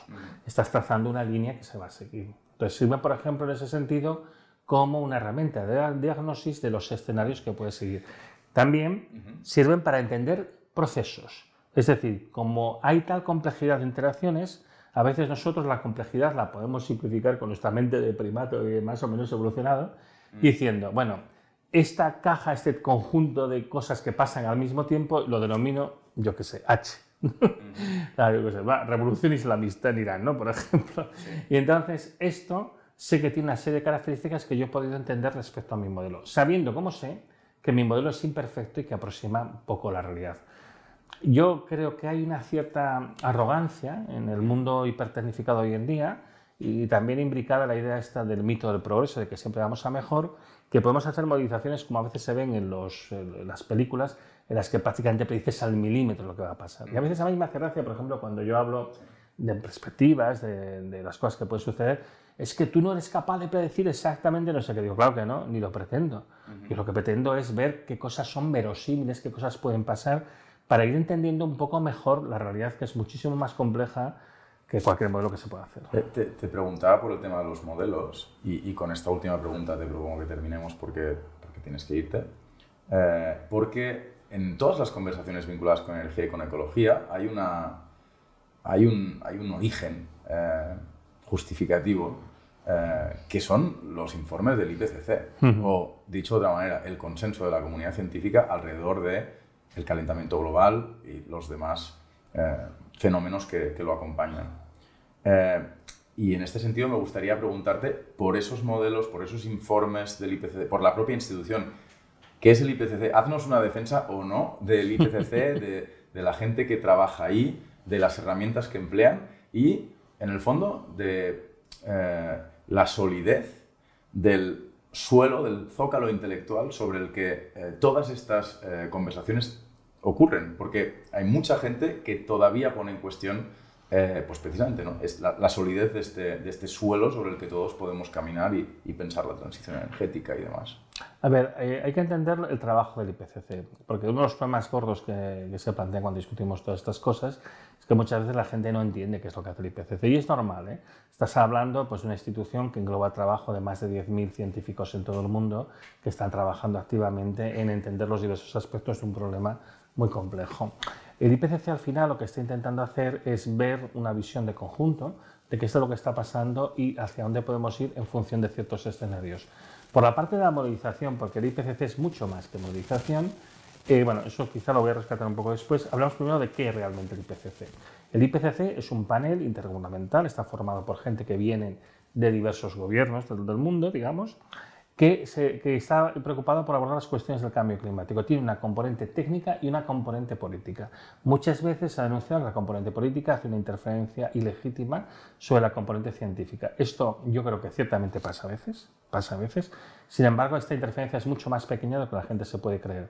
Entre otras cosas porque los informes que elabora el IPCC son informes de carácter técnico. Eso sí, nadie se los lee porque cada uno de los informes son 2.000 páginas típicamente en el que se condensa todo el conocimiento que hay en materia de cambio climático. Además de estos informes, se hacen unos resúmenes. En estos ahí sí que influye la parte política, porque ahí se pone realce en unas cosas y en otras, y esto yo creo que es lo que tiene más tendencia a la desvirtuación. Y bueno, pues como seguramente sabréis, yo participé en el análisis de las filtraciones que se hicieron de varios informes, de varios resúmenes previos a la publicación de los informes de la última revisión de los informes del IPCC, de la R6, y evidentemente hubo una diferencia bastante grande entre el resumen que elaboraron realmente los científicos y lo que luego la parte política pues modificó. Pero, contrariamente a lo que la gente se piensa, la ciencia no se toca. O sea, la ciencia realmente es el consenso de todos estos científicos que están trabajando aquí. Otra cosa es cómo se presenta la sociedad, las relaciones públicas. ¿no? Y en cuanto al tema de los modelos de cambio climático, que mucha gente a veces los critica sin entender muy bien qué es lo que se está haciendo aquí, eh, como digo, mm, digamos, lo primero que se hace es plantearse escenarios que no se pueden modelizar desde el punto de vista de la física, de, básicamente la física de la atmósfera y la física del clima, porque dependen de decisiones humanas, cuántas emisiones se van a tener, qué tecnologías se introducen. Esto nosotros no podemos predecir, es que es completamente imposible. Entonces se coge un arco, un, un, abanico de distintos escenarios que se pueden hacer y dentro de cada escenario se hacen modelizaciones muy diferentes porque resulta que la modelización del clima es muy compleja, intervienen muchos factores, hay cuestiones muy técnicas de cómo se parametriza la parte que no conocemos, de ciertos procesos asociados con la turbulencia, justamente, que son diferentes según, según las distintas maneras de parametrizarlo. Pero existe una herramienta muy útil que ya ha demostrado que funciona muy bien, que es una especie de voto de la mayoría. Tú tienes muchos modelos diseñados con distintas características, cada uno de ellos mejor para hacer una cosa y otro mejor para hacer otra, y cuando les haces votar a la mayoría y haces la trayectoria media, esto se ha podido comprobar y hay razones estadísticas muy fuertes, hay hasta teoremas de matemáticas que lo prueban, que está muy cerca de la realidad. Entonces, los escenarios referenciales, los escenarios de referencia del IPCC son buenos, realmente predicen bastante bien lo que va a pasar. Lo que sucede es que hay una componente humana, pues eso, emisiones de CO2, tecnologías y tal, que eso no lo pueden predecir y por eso hay todo este abanico de posibles respuestas que uno observa. ¿no? Además, como digo, el trabajo del IPCC tiene una función fundamental, que es el de consolidar el conocimiento científico sobre los procesos que están teniendo lugar y lo que hacemos a cada vez es mejorar nuestro conocimiento de estos procesos que son muy complejos y por desgracia una cosa que va pasando, a pesar de que lo que dicen los detractores, es que a medida que hacemos las revisiones sucesivas del trabajo del IPCC, siempre lo que nos está saliendo es que las previsiones son cada vez peores, inexorablemente. Cuanto mejor comprendemos el proceso y más datos tenemos, vemos que todo va peor, entre otras cosas también porque la componente social no ha cambiado en absoluto su trayectoria, sino que la ha empeorado. O sea, ha ido a más emisiones, más problemas y más de, más de todo. Con lo cual, realmente, mm, bueno, pues yo creo que en general, contrariamente a lo que se suele decir por círculos así interesados y negacionistas, el IPCC es modesto, es conservador, se queda corto eh, en sus previsiones con respecto a la realidad cosa que por desgracia hemos podido comprobar yo creo que de una manera ya bastante fehaciente durante este verano del 2022, en el que realmente hemos empezado a ver cosas ya muy anómalas que posiblemente es un reflejo del, del problema del cambio climático. Pues me alegra mucho que hayamos podido incluir esta última pregunta y muchísimas gracias por venir, Antonio. Bueno, gracias a vosotros y si no, quizá otro día seguimos hablando. Genial. que vaya muy bien.